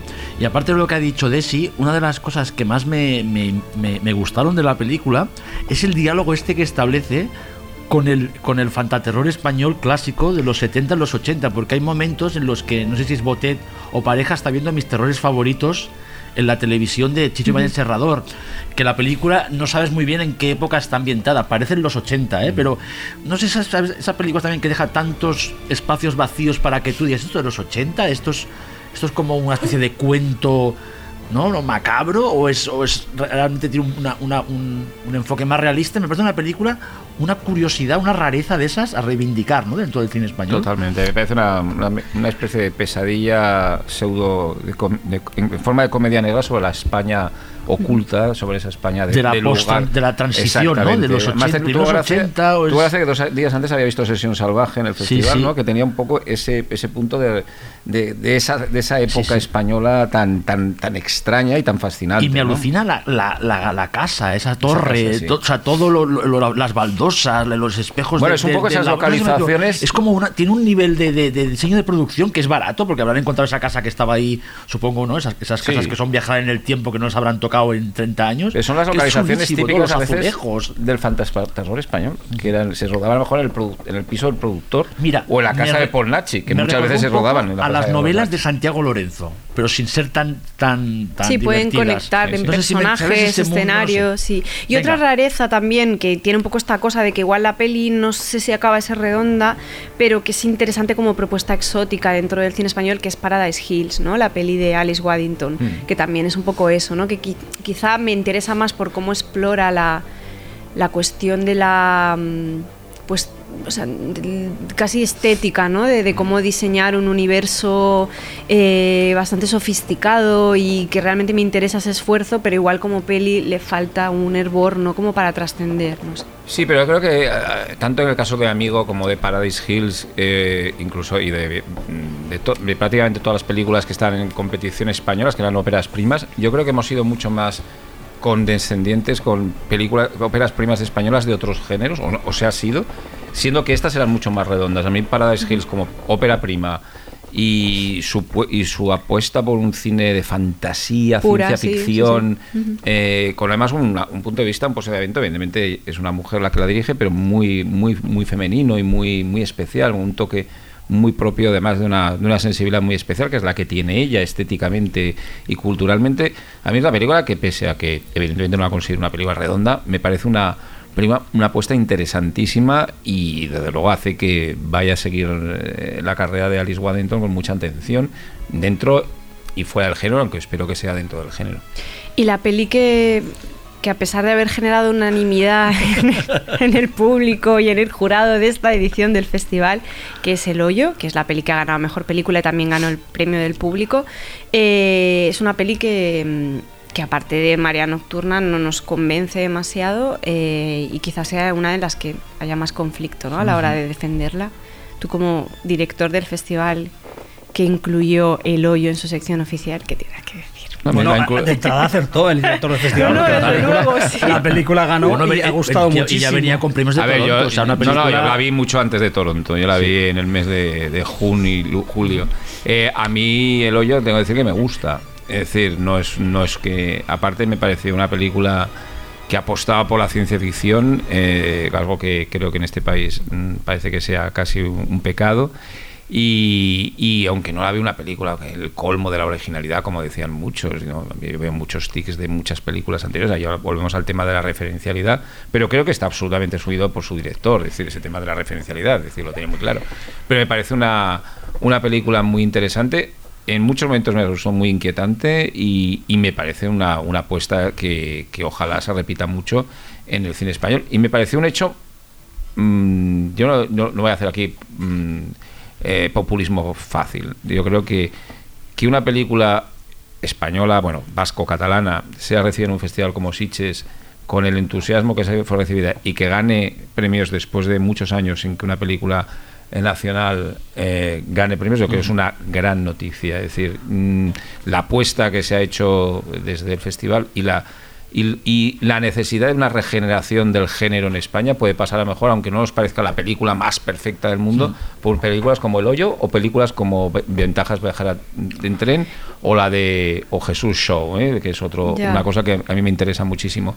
Pero mm, yo creo que debemos apostar por una regeneración del género y a lo mejor el punto de partida en este momento único posible sea este tipo de películas, apuestas muy personales hechas de casi eh, economía de guerrilla como la como amigo también y que pero por lo menos gente que está apostando por el género y que no vuelve a hacer la misma ópera prima comprometida sobre no sé qué y sobre no sé cuánta que no va a ningún sitio que se olvidará en tres días yo creo que eso es una ya, de buena todos noticia. modos, yo tal y como estábamos planteando esta parte del programa, la dedicada al cine español, por un lado pensaba, pues sí, esto que yo he sido la misma que em- hablando de ventajas he planteado esto de ojalá se hagan muchas pelis así, que también hay que quitar un poco esta cosa del complejo de inferioridad, de como, como no hacemos nunca nada, cuando lo hacemos, aunque sea un poco churro, nos parece que está muy bien. O sea, que yo creo que hay que intentar, como, al menos yo creo que como crítica, mantener esa postura. O sea, es como sí, apreciar el intento, pero que el intento en sí de, de salirte del tipo de cine que se hace normalmente en España no es suficiente como para decir que una peli mm, es mucho mejor de lo que en realidad es. No, de- sí, pero caso- eh, a ver, pero el hoyo, si te la, si te la, la misma película te la dirige un tipo con nombre inglés, estoy seguro que aquí nos ponemos a decir que es una excelente muestra de serie No B, creo, Ángel, eh, no sé qué. tío, A ver, porque hay para muchas mí- películas que hasta yo en este programa y en, y en, en muchas otras cosas que escribo son del mismo nivel del hoyo y las, y las he puesto eh, hasta mejor. Es decir, porque son francesas, o porque son in- inglesas, o porque nos pasa. Es decir, el hoyo nos viene dirigida por los directores del interior y decimos que es la leche. Y, y- y hay películas de los directores del interior, o los directores de, de la que sea, de, de una película que eh, de Jim Hoskins, de, de no sé qué, que son películas normalitas y estamos hablando semanas de ellas. Es decir, que el hoyo no es ni mucho menos una obra maestra ni una gran película, es una película muy competente, muy bien realizada, que es efectiva, ¿no? Una muy efectiva y que bueno, que se ha hecho así, no- yo, no, yo no la estoy defendiendo porque se haya hecho aquí, es que creo, no creo que la estén defendiendo porque se ha hecho aquí en Toronto ni en, ni en Austin. algo, algo hay en esa película. Sí. Es decir, es que... Yo quería mm, añadir brevemente de yo, yo estoy mm, no estoy del todo de acuerdo con lo que dices, pero tienes razón en algo. O sea, yo creo que sí. O sea, no se tiene que valorar una película porque es una cosa diferente a lo que se hace en, un- el país como es España y dejarla bien por eso, sino, pero sí que hay que valorar que mola que exista o que alguien se haya atrevido a hacer el hoyo. Otra cosa es que nos haya gustado más o menos la película. O sea, que se atreven a hacer este tipo de cine diferente de ciencia ficción, que mezcla géneros. Yo creo que eso sí que es valorable y ojalá se, se, se, se anime a más gente. Pero yo simplemente, es como, como espectador, a mí el hoyo no me, no me convenció. Bueno, a mí Entonces, directamente me parece una peli con problemas importantes. O sea, yo creo que, que sí que puedo entender que funcione y que a la gente le guste o no. O sea, hay pelis que a mí no me gustan absolutamente nada y que luego han ganado premios Sí. de público y han ganado festivales y eso es que no. Y no va de los gustos de la crítica respecto a los del público porque en este caso coincide. O sea, que ni siquiera es eso. Es una cuestión de que realmente es una peli que creo que tiene problemas muy gordos y me resulta extraño que no, que no se diga. O sea, eh, para mí es una peli, por ejemplo, que mm, se explica a sí misma todo el rato. O sea, es una peli en la que se verbaliza hasta la última decisión formal o visual o, o que se toma en la peli. Entonces, claro, para mí se desactiva por completo Sí, no hay la misterio. peli. O sea, es que me parece que todo el rato te está diciendo, te va avanzando con el texto lo que va a suceder, suceder en cada escena. Eso ya hace que para mí sea una peli que, que- que me deja de interesar al minuto uno. Y luego esta idea como de una parábola sobre... La parábola deja de funcionar en el momento en el que se explica desde el minuto uno, con lo que justo por las razones por las que se me está vendiendo la peli, y no hablo de referencialidad, es obvio que la peli es un pastiche de cine que conocemos, de pelis que aparte son muy recientes también, y no me molesta especialmente eso, Me tienen todo Eh, derecho como lo tienen Sí, los sí, americanos. o sea, no me decir, molesta eso, me molesta lo otro. O sea, tiene que ver con una peli que realmente me parece que tiene problemas Bueno, es una muy, película muy hecha heavy, para, o para sea. empatar, para gustar, para, para, sobre todo para gustar en festivales, que a mí me parece bien, pero a mí no me... O sea, yo, yo claro, respeto el gusto de todo el mundo, pero a mí no me acabó de funcionar. Y aparte tiene al actor este del obvio, es como una especie de cañita brava, ¿no? Dos. O, que a mí me sacaba todo el rato de la película. Ya. Yo los actores no... No te acababas no, de. no los bueno. acabé, no Pero, sé, eh, es pero que- respeto que haya gustado, ¿eh? que haya, y que haya ganado, No, pero, pero- yo no conecté, no conecté nada con ella. A ver, yo lo que planteo es una reflexión de, de que en un, en un público que durante muchos años, prácticamente desde REC, ¿m? estoy hablando, ha rechazado bastante el cine Sí, es español presentado en el festival eh, eh, de una forma a veces incluso inmerecida. Yo citaría aquí dos o tres películas muy, muy interesantes y muy notables que no salieron bien de su proyección en Sitges de forma injusta, de género, y yo creo que estaríamos incluso de acuerdo. Cuando esa película ha generado tanta unanimidad y no la ha generado aquí, también la genera en, Fuera, en- eso es verdad, eso es en- cierto. en Toronto. Pero es en- una cosa de gusto, en por eso Toro- digo. y Ya, pero- hay algo en la película que yo le veo que tiene, bueno, funciona. Y, y repito, no es una película que, que sea redonda, ni mucho menos, pero es una película que funciona. Y yo desde el primer día que la vi, mm, lo vi. Es decir, a mí me funcionó desde el primer momento. Es decir, no salí del cine diciendo, he visto la película del año. Ahora, mm, no, yo creo que es una película eh, muy interesante, muy, muy bien planteada. ¿Que tiene errores? Sí, puede tener muchos problemas en, en su... Pero no ninguno de ellos muy grave, ¿eh? Ninguno, ni- que la inhabilitan para nada. Yo creo que es una película que está de nivel medio para alto. en- y, y dentro del cine español actual, ojalá hubiese muchos hoyos. ¿eh? Hay muchos hoyos, ¿eh? hay muchos agujeros negros, pero ojalá hubiese fíjate más que hoyos. Con Color Color Out of Space podría un poco. Si me pillas así como un par de cervezas, igual me convencéis un poco, pero con esta de momento no. Vamos a hacer una pequeña pausa y volvemos en un momento. RPS, powered by SAT.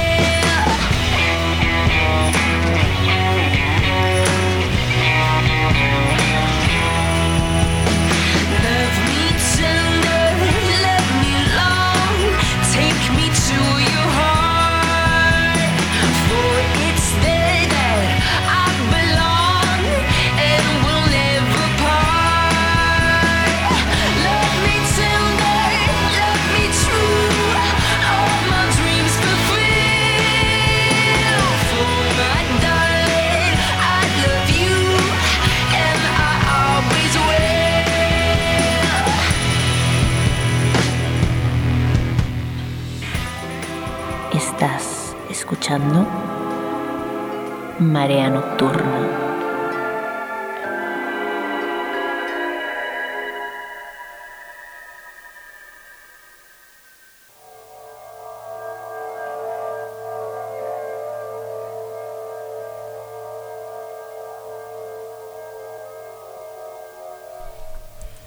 Pues vamos al siguiente bloque, que es el bloque que hemos dedicado esta vez al documental. En el último podcast que hicimos sobre Sitges no llegamos a tener un apartado único sobre documental, con lo que el que en este esté es una buena noticia. Y para presentar el bloque yo creo que podemos introducir una nota de voz que nos ha mandado Paco Plaza porque nos viene súper bien, o sea que lo lanzamos.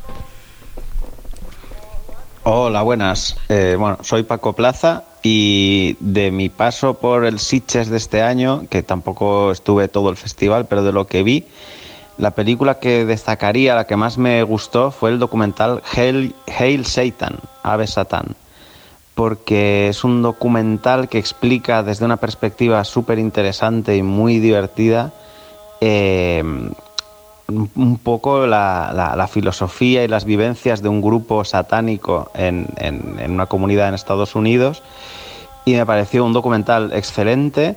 Y también la destaco porque me gusta muchísimo que Sitges no sea, no sea simplemente, que no es poco, el, el centro mundial de, de la producción de cine de terror de ficción, sino que también se abra a otras propuestas más difíciles de ver, más complicadas de ver, a no ser que sea en un festival o en un evento eh, parecido y que te abren un poco el espectro a, aproximarte a lo sobrenatural o a lo oculto desde una, desde una perspectiva diferente a la ficción.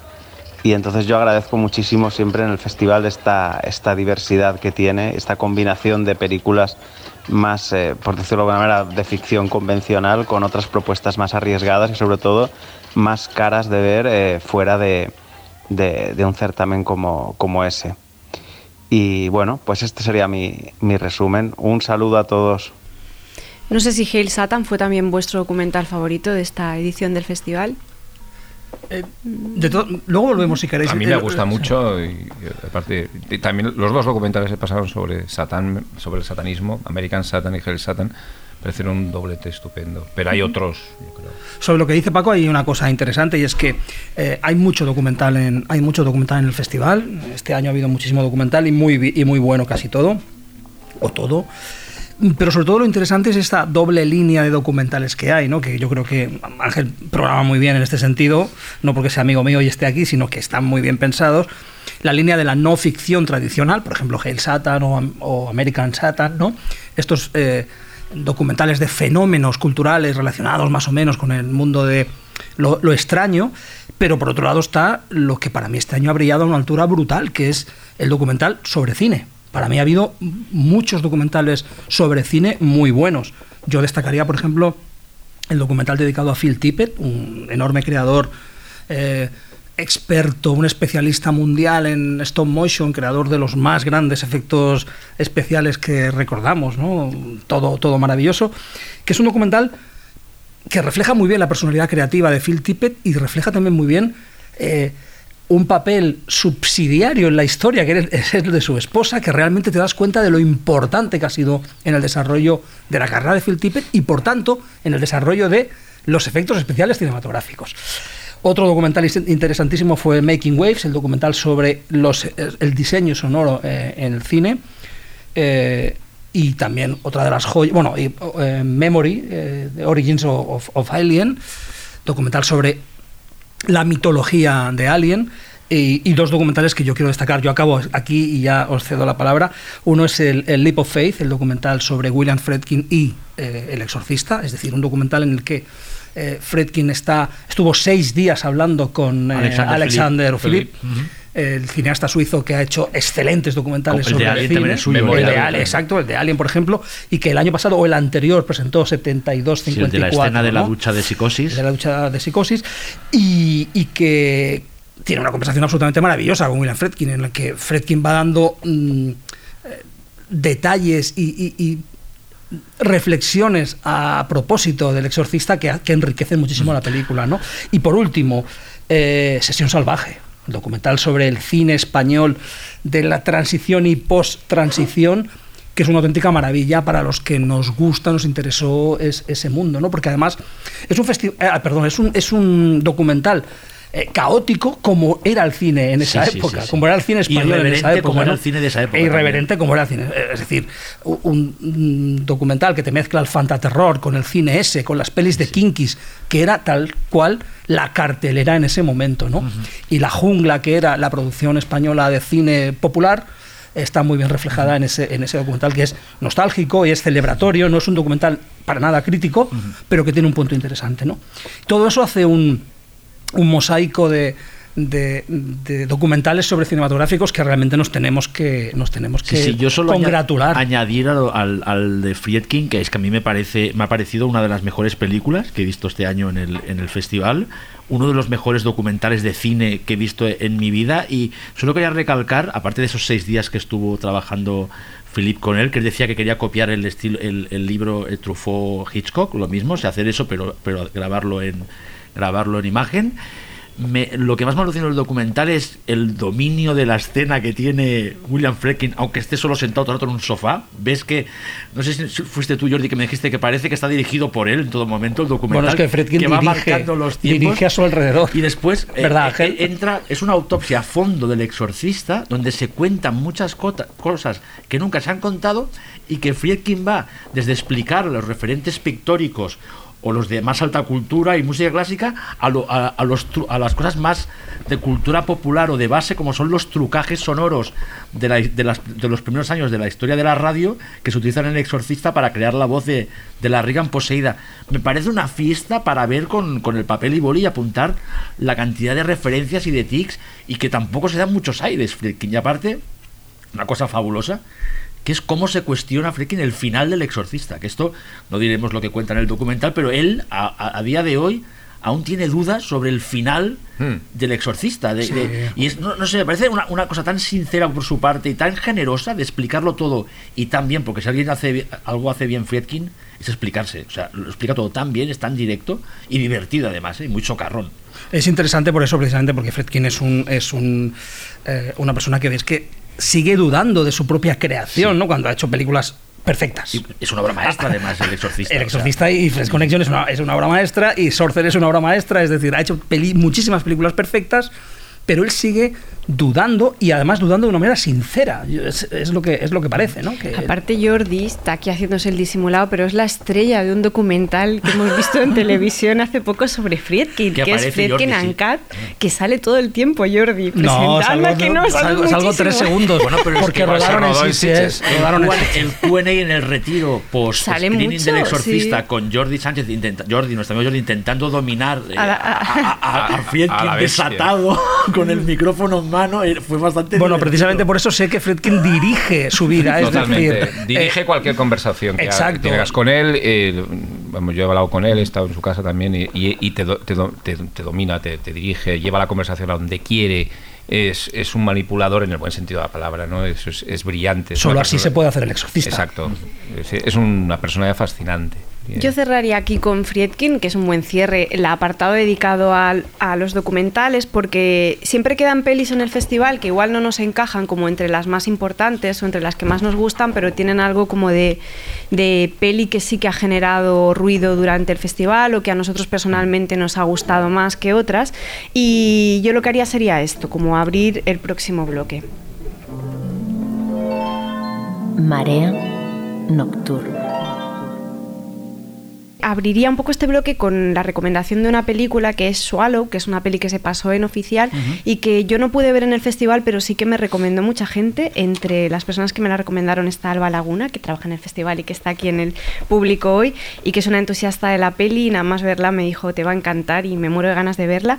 Pues Shaila G. Catalán, que es una, yo creo que es una de las eh, analistas cinematográficas que tiene una capacidad más alucinante para saber leer las imágenes y el sentido que tienen, nos manda esta nota sobre Swallow y creo que vale la pena como introducción a la peli. En Sitges pudimos ver Swallow, película que extrae a la mujer del binomio o víctima o empoderada y lo hace de una forma bruta y a la vez sutil. Acompañamos a una mujer embarazada que parece tenerlo todo, pero un libro de autoayuda la empuja a probar cosas nuevas. Y esto es literal, se traga una canica. Será imparable, tragará chinchetas, clips, pins. La sangre de sus heridas internas irá manchando su vida de postal, aliviándola. La película aborda el triunfo del síntoma en su inutilidad.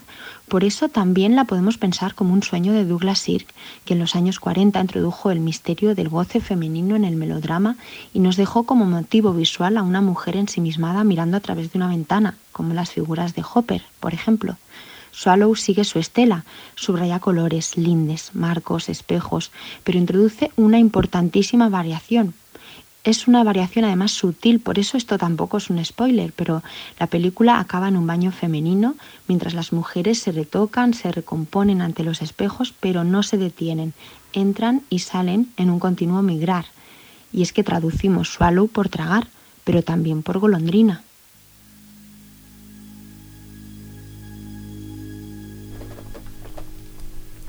Esta es la nota de Shaila que creo que hace como un análisis interesantísimo de la peli en muy poco espacio, muy poquito tiempo. Y no sé si la, la pudisteis ver, bueno, Ángel seguro, por A mí me supuesto, pero encanta. sí.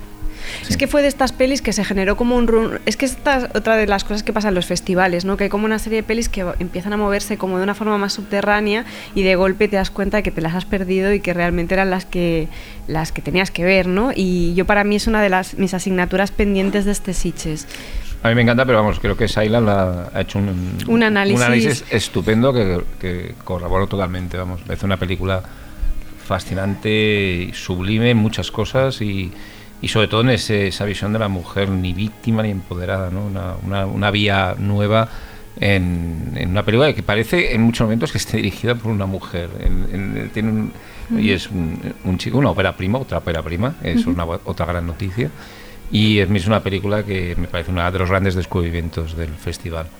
Otra peli que está un poco abocada, que hay aquí también un poco de conflicto, pero en este no voy a participar yo porque no la pude ver, es Verótica. Verótica, bueno, Veró- Verótica eh, fue mi primer, fue el número uno de mi, de mi lista de 10. Y la de Me Jordi, parece- pero empezando por el final. a mí me parece, sinceramente, una obra maestra, la película más que me voló más la cabeza en este Sitges. Y es el plan 9 del espacio exterior del siglo XXI.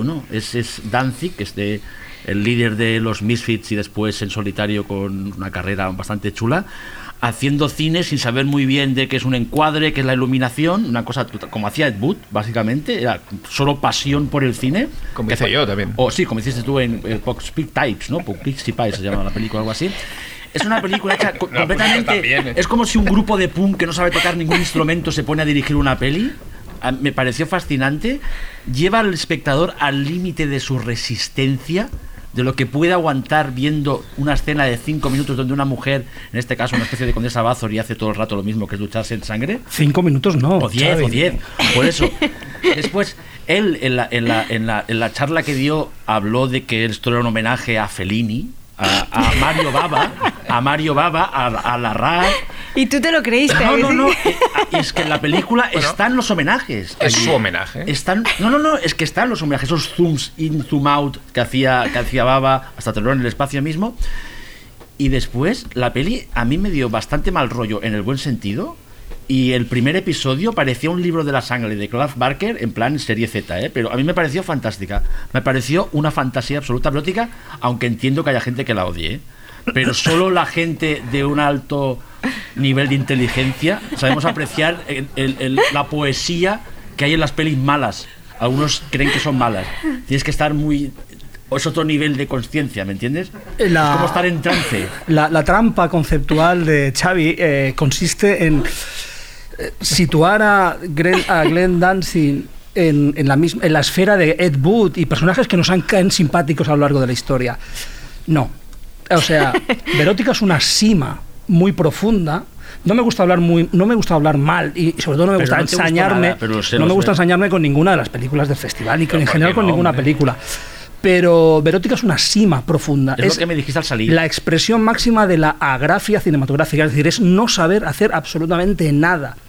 Verlo, verlo tiene cierta gracia durante cinco minutos, pero no va más allá. Es decir, es que a mí me a, mí me fascinó. sorprende, a mí me sorprende mucho, la verdad, la fascinación que esta película ha suscitado en personas a las que respeto, por ejemplo a ti, ¿no? Eh, Sí. eh, eh, Pero personas con digo, es criterio, otro plano pero- de existencia. pero no, no, es decir, no. es absolutamente infame, es la infamia absoluta. Es, está mucho más abajo del cero. Yo tengo que Para decir, mí es un, es un 12, un 13. Yo tengo que decir para, con- para poner Sí, aquí para un poco de poner paz, paz, para ¿no? poner paz. No, en el sentido de que, bueno, que las películas del festival en el, eh, se ponen a veces, eh, aunque no, porque creen que es- creemos en, el- en la gente que programamos y no programo yo solo, eso también hay que decir, que hay mucha gente que opina y, y aporta sus ideas. eh, porque esas películas solo se pueden ver en un festival como Sitges y a veces hay mucha gente en el, en el- en el comité de selección y que se- bueno esta película puede que no sea o no nos parezca a todos o a lo mejor a uno Buena, o a dos sí. sí. excelentes pero tienen que estar por algún motivo yo creo que Verótica una película que creaba esa, esa disputa en el, en el comité de promoción eh, a mí es una película que me, tengo que decir que me divierte es decir me parece una película absolutamente bronca, eh, extraña, no sé si a través de la, de la torpeza o a través de la, de la genialidad, no lo tengo muy claro, yo creo que estaría más en el lado de la torpeza, pero esa torpeza me parece no estéril, sino me parece bastante fértil en muchas cosas. Y es una lectura sobre muchas cosas que le apasionan a Glenn Danzig y que las traduce de una forma muy A su personal, manera, a su un niño, manera, como si fuera y desde ese punto me parece, pero sí que tienen un lugar, es una película que tiene un lugar en, en- dentro de una programación porque y ahí está el impacto que tuvo en, en gente que tú respetas, ¿no? Es decir, eh, porque bueno, dentro No, de y- ese contexto y en mí mismo, Ángel, en mí mismo también tuvo un impacto. ¿eh?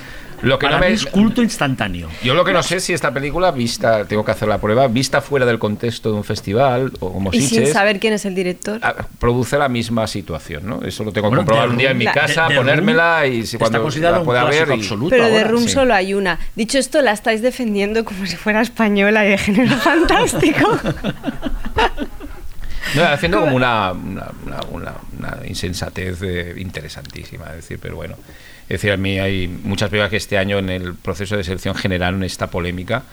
eh, y yo a veces de algunas opino igual que Jordi, es decir, una que no ha llegado a estar porque decisión del distribuidor, no mía, porque yo a pesar de opinar lo que opino, no la, no la, introdu- la, la había introducido en la, en la programación final y luego salió, que era Golden Globe, que la he citado antes, que me parece la infamia. Y sin embargo había personas en el comité de selección que les encantaba y la consideraban casi una obra maestra. Yo considero la mayor basura que se ha producido en el, en el y algo que denigre al continente europeo. Pero el pero que eh, bueno se pon- se pudiesen se podían poner, es decir que esa es la riqueza de un festival y Verótica enriquece un festival Pero, como pero digo que eso pasa mucho en los festivales, que Claro. hay películas que a uno le alucinan, le preguntas al de al lado, Verótica es un caso extremo, Jordi, lo sé. Ujú. O sea, hay que, No, querer, Xavi, hay que yo- quererme, hay que quererme. Exacto, yo en- entiendo- entiendo ese- que en- En te- es muy normal que la película que a cinco le alucina, a otros cinco dicen, pero ¿esto qué es? Esto es un timo, no me ha gustado nada, ¿no? Sí, sí, pero, O sea, pero, pero Xavi, o sea, es decir, puede gustarte, puede- puedes tenerle cariño, pero es indiscutible que Verótica es muy mala, o sea, como película, muy No, mala. pero muy es que yo miro más Bueno, allá lo de la digo porque, sobre técnica. todo lo digo porque no engañemos a los a, a- a las personas No, que yo- con su buena voluntad están escuchando Marea Nocturna y van a ir a comprar la película. O sea, no les Pero engañemos. tenemos muchos por fans favor, de Ed. Wood en nuestro, en nuestro, en nuestro Y podcast Jesús y de. Tommy Wiseau. Y es una película dirigida a ellos. Bueno, lo Bueno, mejor de todo es que hacemos esta lista de pelis que tienen que estar, aunque no estén en el hit, y al lado de Verótica hay una peli como Zombie Child, por ejemplo. es como la Que a mí, magia de bueno, es, que es de mis favoritas también de Sitges, me parece. Y de Ángel la también. que- Sí. Una de las demás que me ha gustado de, de Bertrand Bonello. Y muy bien programarla, ¿eh? porque me dio la oportunidad de verla en cine. Aunque tiene distribución, ¿verdad? En España. Eso es una buena noticia. más grande. Distribuye mm, una Bueno, me parece muy- que es una película que es, es, es, es compleja, tiene muchos subtextos y análisis, pero yo solo simplemente el, el cómo muestra de forma naturalista la creación del zombie haitiano clásico, ¿no? Con el empieza la película con el pez globo, cómo lo están partiendo por la mitad para es me parece toda la parte de del zombie haitiano me, me fascina y luego la parte que está en la actualidad también me parece que tiene un montón sí. de, de, de- de chicha, no sé, me pareció una película perfecta, aparte no es muy larga tampoco. No, o sea, va- 89 va- minutos. O sea, no sé, me pareció fascinante, ¿eh? No, esa, cómo lo ancestral eh, se introduce dentro de lo cotidiano de una forma, eh, de- dando la la forma en que rueda Bonello de una forma muy natural, muy, muy poco sofisticada.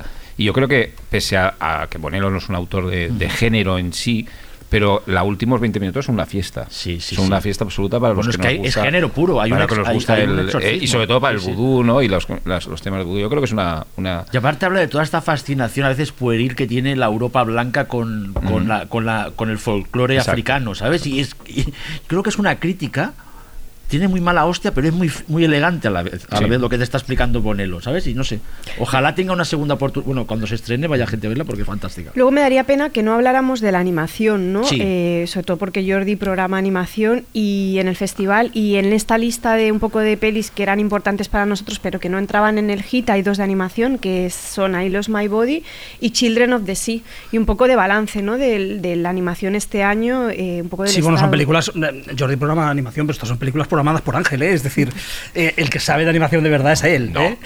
Eh, son dos muy buenas películas de animación. I Lost My Body es, es eh, J'ai perdu mon corps, que es una película francesa, que es una de las grandes pelis de animación del año, sin duda alguna.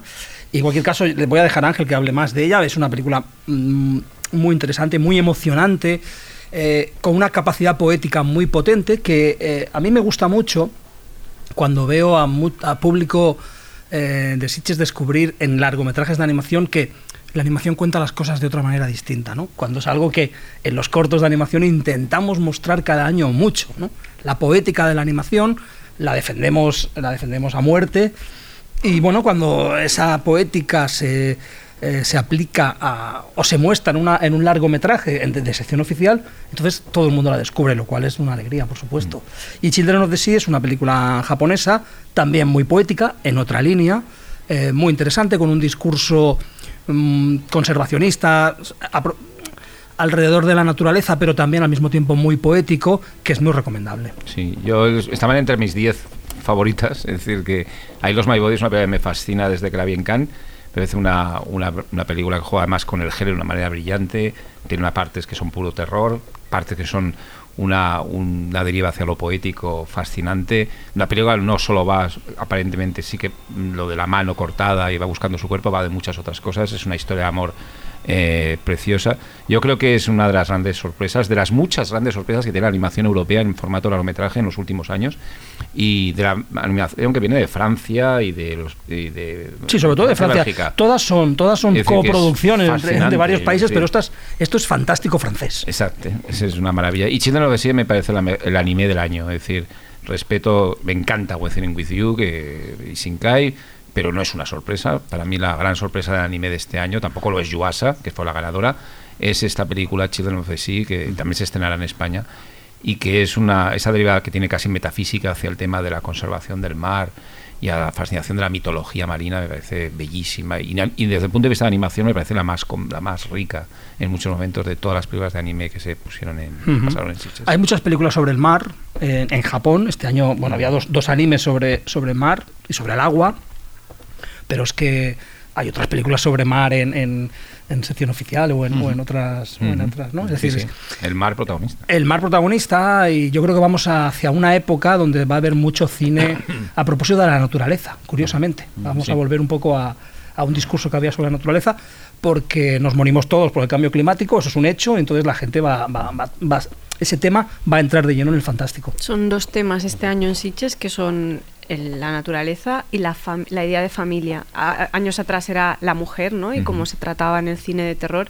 Y este año hay mogollón de pelis sobre la idea de familia. Creo que querías añadir algo. Sí, yo para acabar este, este bloque brevemente, como tampoco hemos hablado mucho de cine asiático, a mí me gustaría re- eh, eh, reivindicar la película, la mejor teli- la película de terror asiático que se ha visto este año en Sitges, que es Sitcoms, de Tetsuya Nakashima, el director de. Confessions, que realmente es una locura, pero locura absoluta, que reformula de, forma libre todos los clichés del J-horror de una manera realmente extraña, en el que durante una hora y media, la primera hora y media, no sabes muy bien qué está No pasando. no sabes nada. Y el clímax final, que es una especie de exorcismo, en- que le hace un exorcismo a un bloque de pisos, a un bloque de pisos, y plantea el exorcismo como si fuera una, una guerra.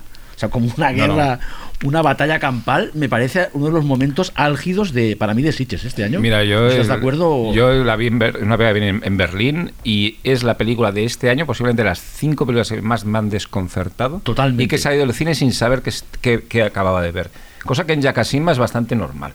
Es decir, siempre me descoloca muchísimo. Eh, el, el mundo de Kanako fue una película que me Sí, también. A mí me superó. Me superó totalmente Sí, sí, y que, una- pues- que luego las piensas y que te gusta volver a saber porque tiene tantas capas este Ujú. director y yo creo que ya es- deberíamos de a este nombre anotarlo eh, porque aún no es demasiado conocido en España, a pesar de que se han distribuido sus películas bastante bien. Y yo creo que Yakashima es uno de los grandes y de los que aún mantienen el interés sobre el cine japonés de género, que en imagen real está un poquito en este momento mm, precario. Hay una nota de una compañera que es Violeta Kovacic, que también es compañera del festival, que también defiende a un cineasta japonés y lo hace de esta forma. Hola, amiga y amigos de Marea Nocturna. Aquí Violeta Kovacic. Me preguntasteis ah, sobre mi película favorita de esta edición del Festival de Sitges. Eh, de entrada, yo voy a descartar aquellos títulos que he visto en otros festivales. Eh, me refiero a películas como Bacurau, Zombie Child o The Wild Goose Lake. Y eh, me voy a quedar con dos películas de un mismo director. El cineasta en cuestión se llama Sabu y las películas son Jam y Dancing Mary.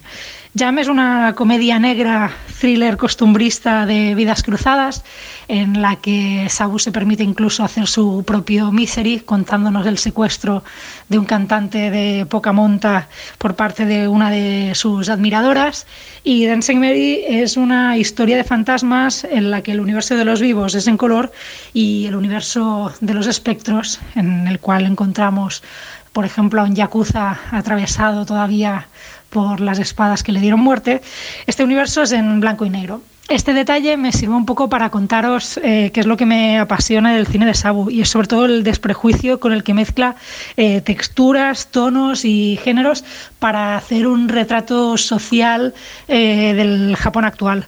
En este sentido, Sabu quizá viva a la sombra de cineastas como Sion Sono o Takashi Miike, pero creo que vale la pena ir reivindicándolo. Pues gracias a la nota de Violeta, que además está aquí hoy y nos hace muchísima ilusión, eh, podemos hacernos un poco también una panorámica del asiático, ¿no? Que la verdad es que en el hit este del top 10 este año no Bueno, nos había entrado nada y al final películas. creo que ha Sí, quedado bien reivindicado. Y Sabu, estoy totalmente de acuerdo con. Violeta, fue una de las grandes presencias del festival porque él eh, y sus charlas fueron, dieron mucho juego y es uno de los grandes, yo, vamos, uno de los nombres fundamentales del cine japonés contemporáneo. Y yo también daría un pequeño puntito a la excelente eh, Forest of Love de Sion Sono, Ajá. que me parece un compendio, un resumen de toda su obra, casi, ¿no? Una película que ya se puede ver en Netflix, creo, pero que es una, a mí me parece una, una gozada si te gusta Sion Sono. como hoy es Halloween, no podíamos dejar como pasar, no sé, nuestro momento Halloween de recomendar unas cuantas pelis, con lo que yo daría por cerrada aquí todo el especial Sitches y el siguiente bloque vamos directos a nuestras recomendaciones de Halloween. Estás escuchando Marea Nocturna.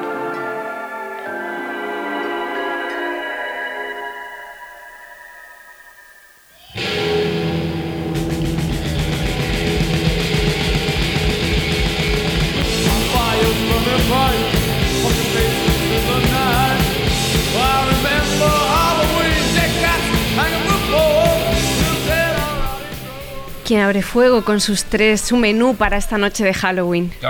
Venga, Jordi, te tocó. Venga, pues abro yo. Eh, para mí Halloween, eh, ya que hicimos un- en la an- anterior encarnación de, de Marea Nocturna, hicimos ya un especial Halloween en el cual hacíamos nuestro, nuestro menú ideal para la noche de Halloween. Ahí ya dije que para mí Halloween es una noche en la que hay que ver películas, pero que no tienen que ser demasiado duras, no tiene que ser un terror demasiado eh, intenso, porque para, también es una fiesta que hay que ah, celebrar entre amigos. Y cuando hay públicos diversos, es mejor poner películas no demasiado intensas. Por ejemplo, no con violencia extrema o no con eh, demasiada sangre, demasiado gore, no, pe- pelis no de terror extremo, ¿no? Y mis, mis menús de Halloween siempre van en esa línea. Yo para este Halloween me prepararía un menú empezando con un clásico de la ciencia ficción inquietante, con El pueblo de los malditos, de Wolf Rilla, la película del 60, no, la, no el remake de, de Carpenter, sino la Que has venido con la camiseta original, que al con la programa. camiseta, de- de- ¿eh? Muy bien. Venido con la camiseta. Eh, una película que yo creo que es un clásico, es decir, yo soy, voy a ser el menos original de todos mis compañeros a la hora de hacer mi menú de Halloween.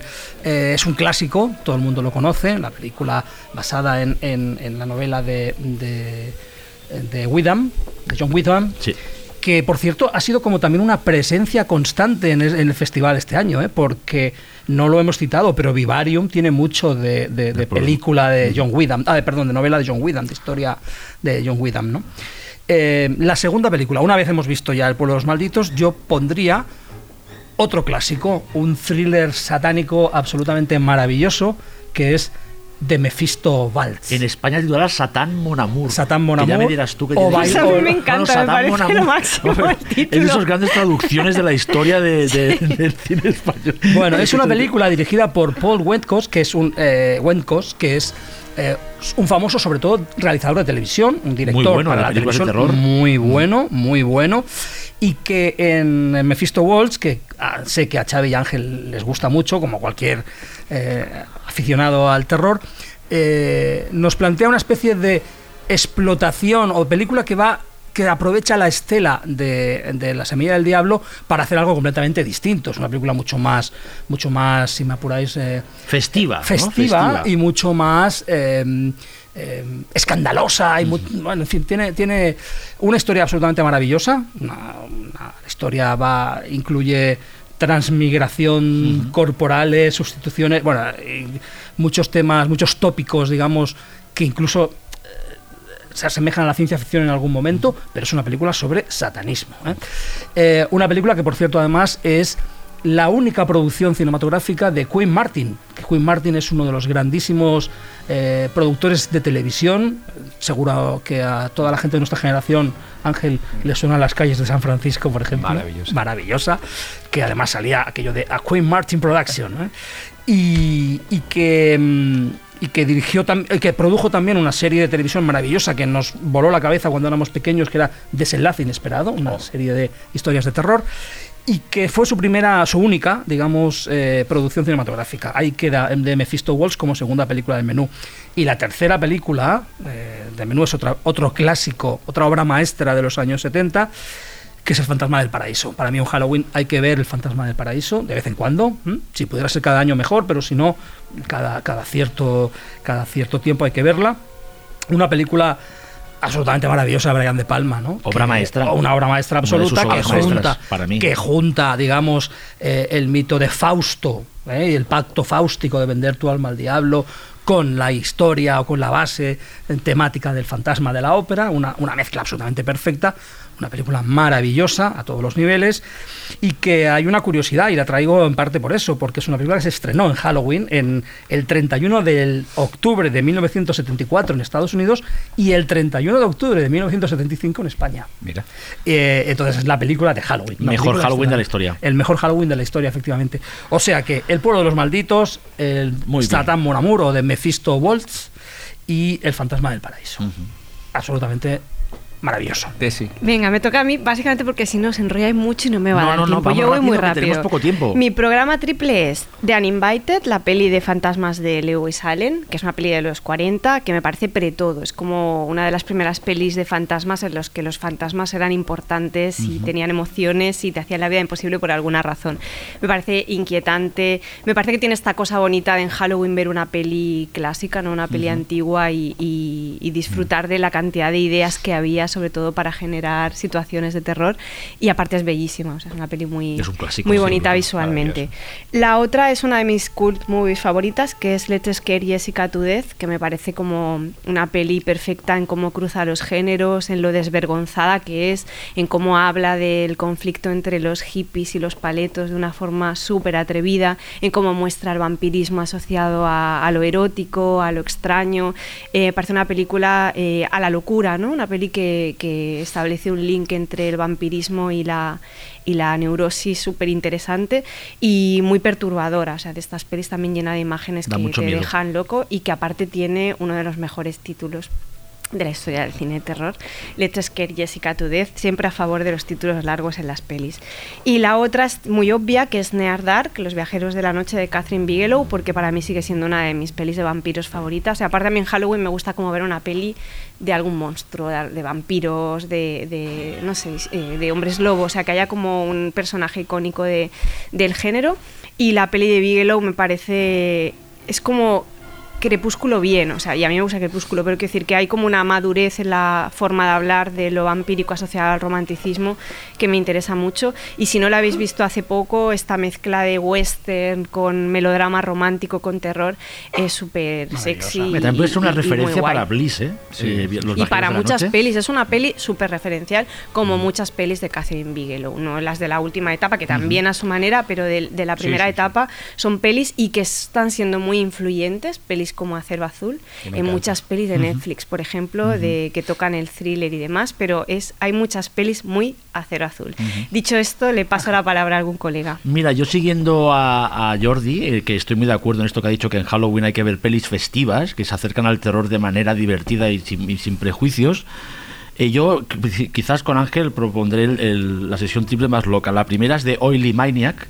Es una película de los Shaw Brothers, cuando los Shaw Brothers a finales de los 70 les dio por hacer películas de terror porque se dieron cuenta que era la moda en Estados Unidos y empezó a hacer pe- pe- pelis de, de karate que también a veces Sí, sí, sí. combinaban el karate con el terror.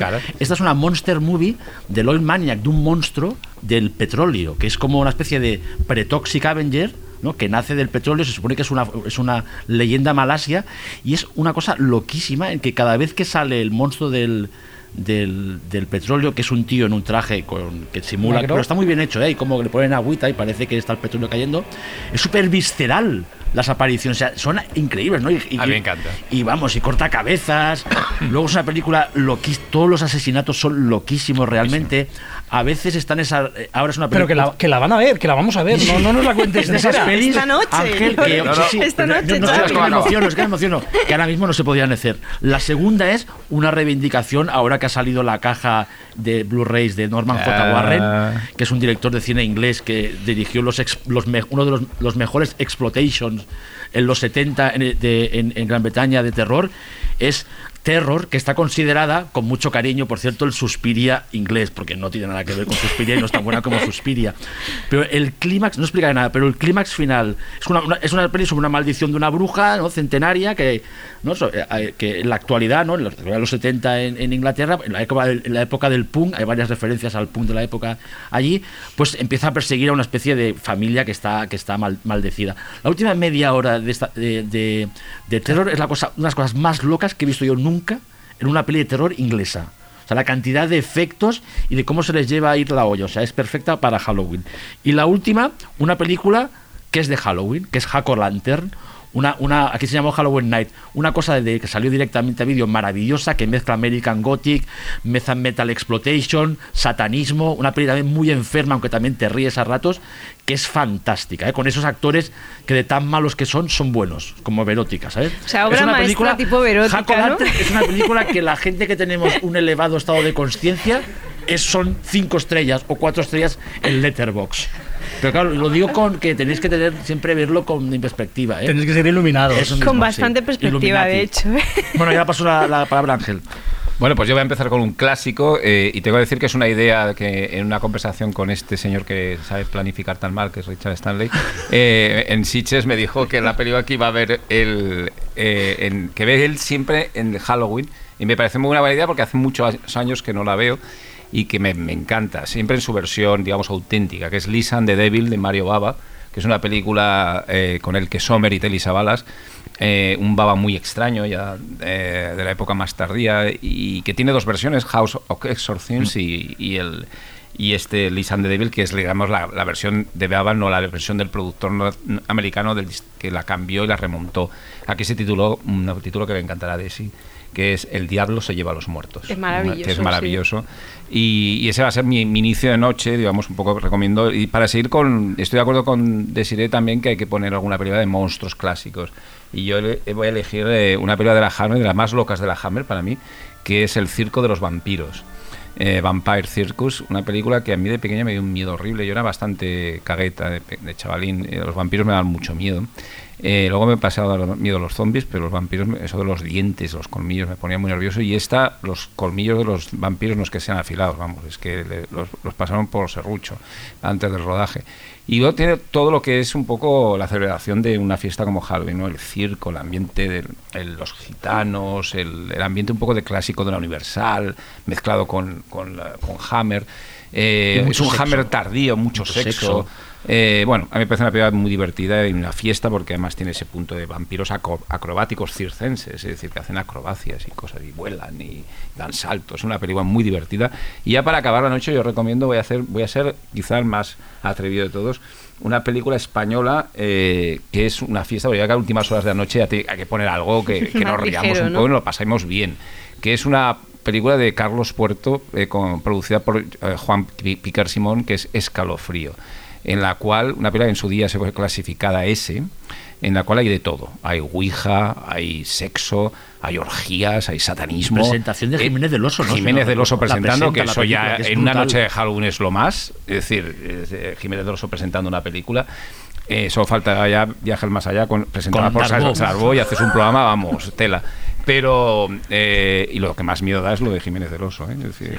Pero es una película muy gore, muy, muy divertida y uno de esos. Y fue un éxito brutal cuando se estrenó en los cines comerciales. eh, yo la vi muy de joven en el cine Bosque, clasificada ese, y la gente se mataba por ver escalofrío. Yo creo que para acabar la noche es un divertimento total. Estás para mentes elevadas, ¿no? Como dice Sí, Xavi. no, la- el ciclo, eh, la selección de Ángel es muy interesante. Te, te tengo que decir de todos modos que Lisa and the Devil no la voy a ver esta noche, pero la voy a ver en cuanto me llegue el Ah, DVD ya lo de tengo, Arrow, yo ya lo el tengo. Blu-ray de Yo Arrow. la voy a ver en DVD de Arrow, en Blu-ray Está viniendo, está viniendo en correo. por ¿Pero ella sola o el pack este que han sacado ahora? Que Viene- nueve de, Devil. De Baba. Ella sola, ella sola. Yo tengo, es que me he comprado el pack de nueve pelis de Baba. Ah, Especial. Antes de cerrar el, este marea y este momento compradores compulsivos que acabáis de demostrar aquí y ricos además. No, no creas, aprovechamos las Eh, rebajas. el 2 por 1 el 3 por 2 Vamos a anunciar nuestro primer concurso, ¿cómo os quedáis? Y Muy es que bien, vamos a sortear entradas de una peli que también vimos en Sitges y que nos interesó mucho, que es eh, The Juniper Tree, que es una película... Cuando fuimos brujas, ¿no? Se Es un rescate, sí, es una película... eh, que aquí se estrena como Cuando fuimos brujas, una peli de los 90 con Bior cuando era todavía muy jovencita de protagonista, es una película de brujas que va a distribuir aquí Capricci y se estrena el día 8 y creo que es una apuesta interesantísima por una película, primero muy desconocida, muy poco vista, eh, que entra en el fantástico de una forma muy radical y muy contundente que su acercamiento a la brujería es interesantísimo por cómo habla de los personajes femeninos, cómo asocia la brujería a la tradición familiar, a la herencia, madres, hijas, hermanas, y llena de imágenes de una potencia visual brutal. Y creo que es una peli que merece un, un empujón porque no deja de ser un rescate, una, una película eh, no es una peli de nove- no es una novedad ni mucho menos y es una peli que se estrena en un momento complicado porque es el momento en el que se estrenan más pelis gordas, ¿no? Estos meses previos a, a, a Navidad y yo creo que, que vale muchísimo la pena verla. Entonces vamos a sortear, esto el sorteo se hará por redes esta semana y serán cinco entradas dobles para Madrid y cinco entradas dobles para Barcelona. Para Madrid será para la tarde del día 7, confirmaremos la sala en, en redes estos días, y para Barcelona será el mismo día del estreno, que es el viernes 8. Y yo os animo muchísimo a verla porque también creo que es una peli que, que igual sin este empujón desde plataformas un poco más asociadas al fantástico, se puede perder un poco como una peli más art house, un poco en otra línea, y es una peli que entra de lleno en la fantasía Totalmente. Sí, sí. y de una forma muy muy interesante y aparte una voz de una directora que vale mucho la pena explorar y acercarse a ella. Eh, sobre todo, como siempre, agradecer muchísimo a los que habéis venido hoy al programa, muchísimo a nuestros oyentes, somos muy felices cada vez que vemos que nos escucháis y, y que compartís con vosotros vuestras opiniones por redes sociales, eso es una de las cosas que más nos gustan. Muchísimas gracias a Marta Salicru, que, que siempre nos cuida mucho y, y es un poco, como siempre digo, nuestra madrina. A los técnicos, a David y a Rob, que son muy pacientes conmigo y les quiero mucho por ser tan pacientes conmigo. Y nada, nos vemos en breve. Estamos preparando un especial maravilloso para noviembre que no quiero avanzar el tema por si nos lo copian, pero va a ser divino y espero que estéis todos aquí ese día. Muchísimas gracias feliz a todos. Halloween. Y feliz Halloween. Ah, no, no, no, y feliz cumpleaños, Xavi, que fue ayer, pero por Sí, gracias, favor, gracias, felicidades, gracias. Felicidades. felicidades Gracias, por, por ser tan... Felicidades por Creo que Glenn Danzig ya te ha felicitado. Felicidades por ser como eres. Por ser como Mira, eres. Jordi, como, como ayer fue mi cumpleaños, di que Verótica te gustó un poquito. No Un puedo. poquito. Ni con esas, tío. Y mira que la vi al lado de Diego López, ¿eh? de- de- de- del equipo del Festival de Sitges. Y yo intentaba contagiarme un poco de- del, Del entusiasmo, entusiasmo, de Diego, sí. que tampoco era tanto como el Vale. tuyo, ¿eh? pero ni así. Es que después de Xavi, Diego es el otro que tiene unas tragaderas para el terror que no veas. Dicho esto, muchísimas gracias a todos. Adiós. Hasta la próxima.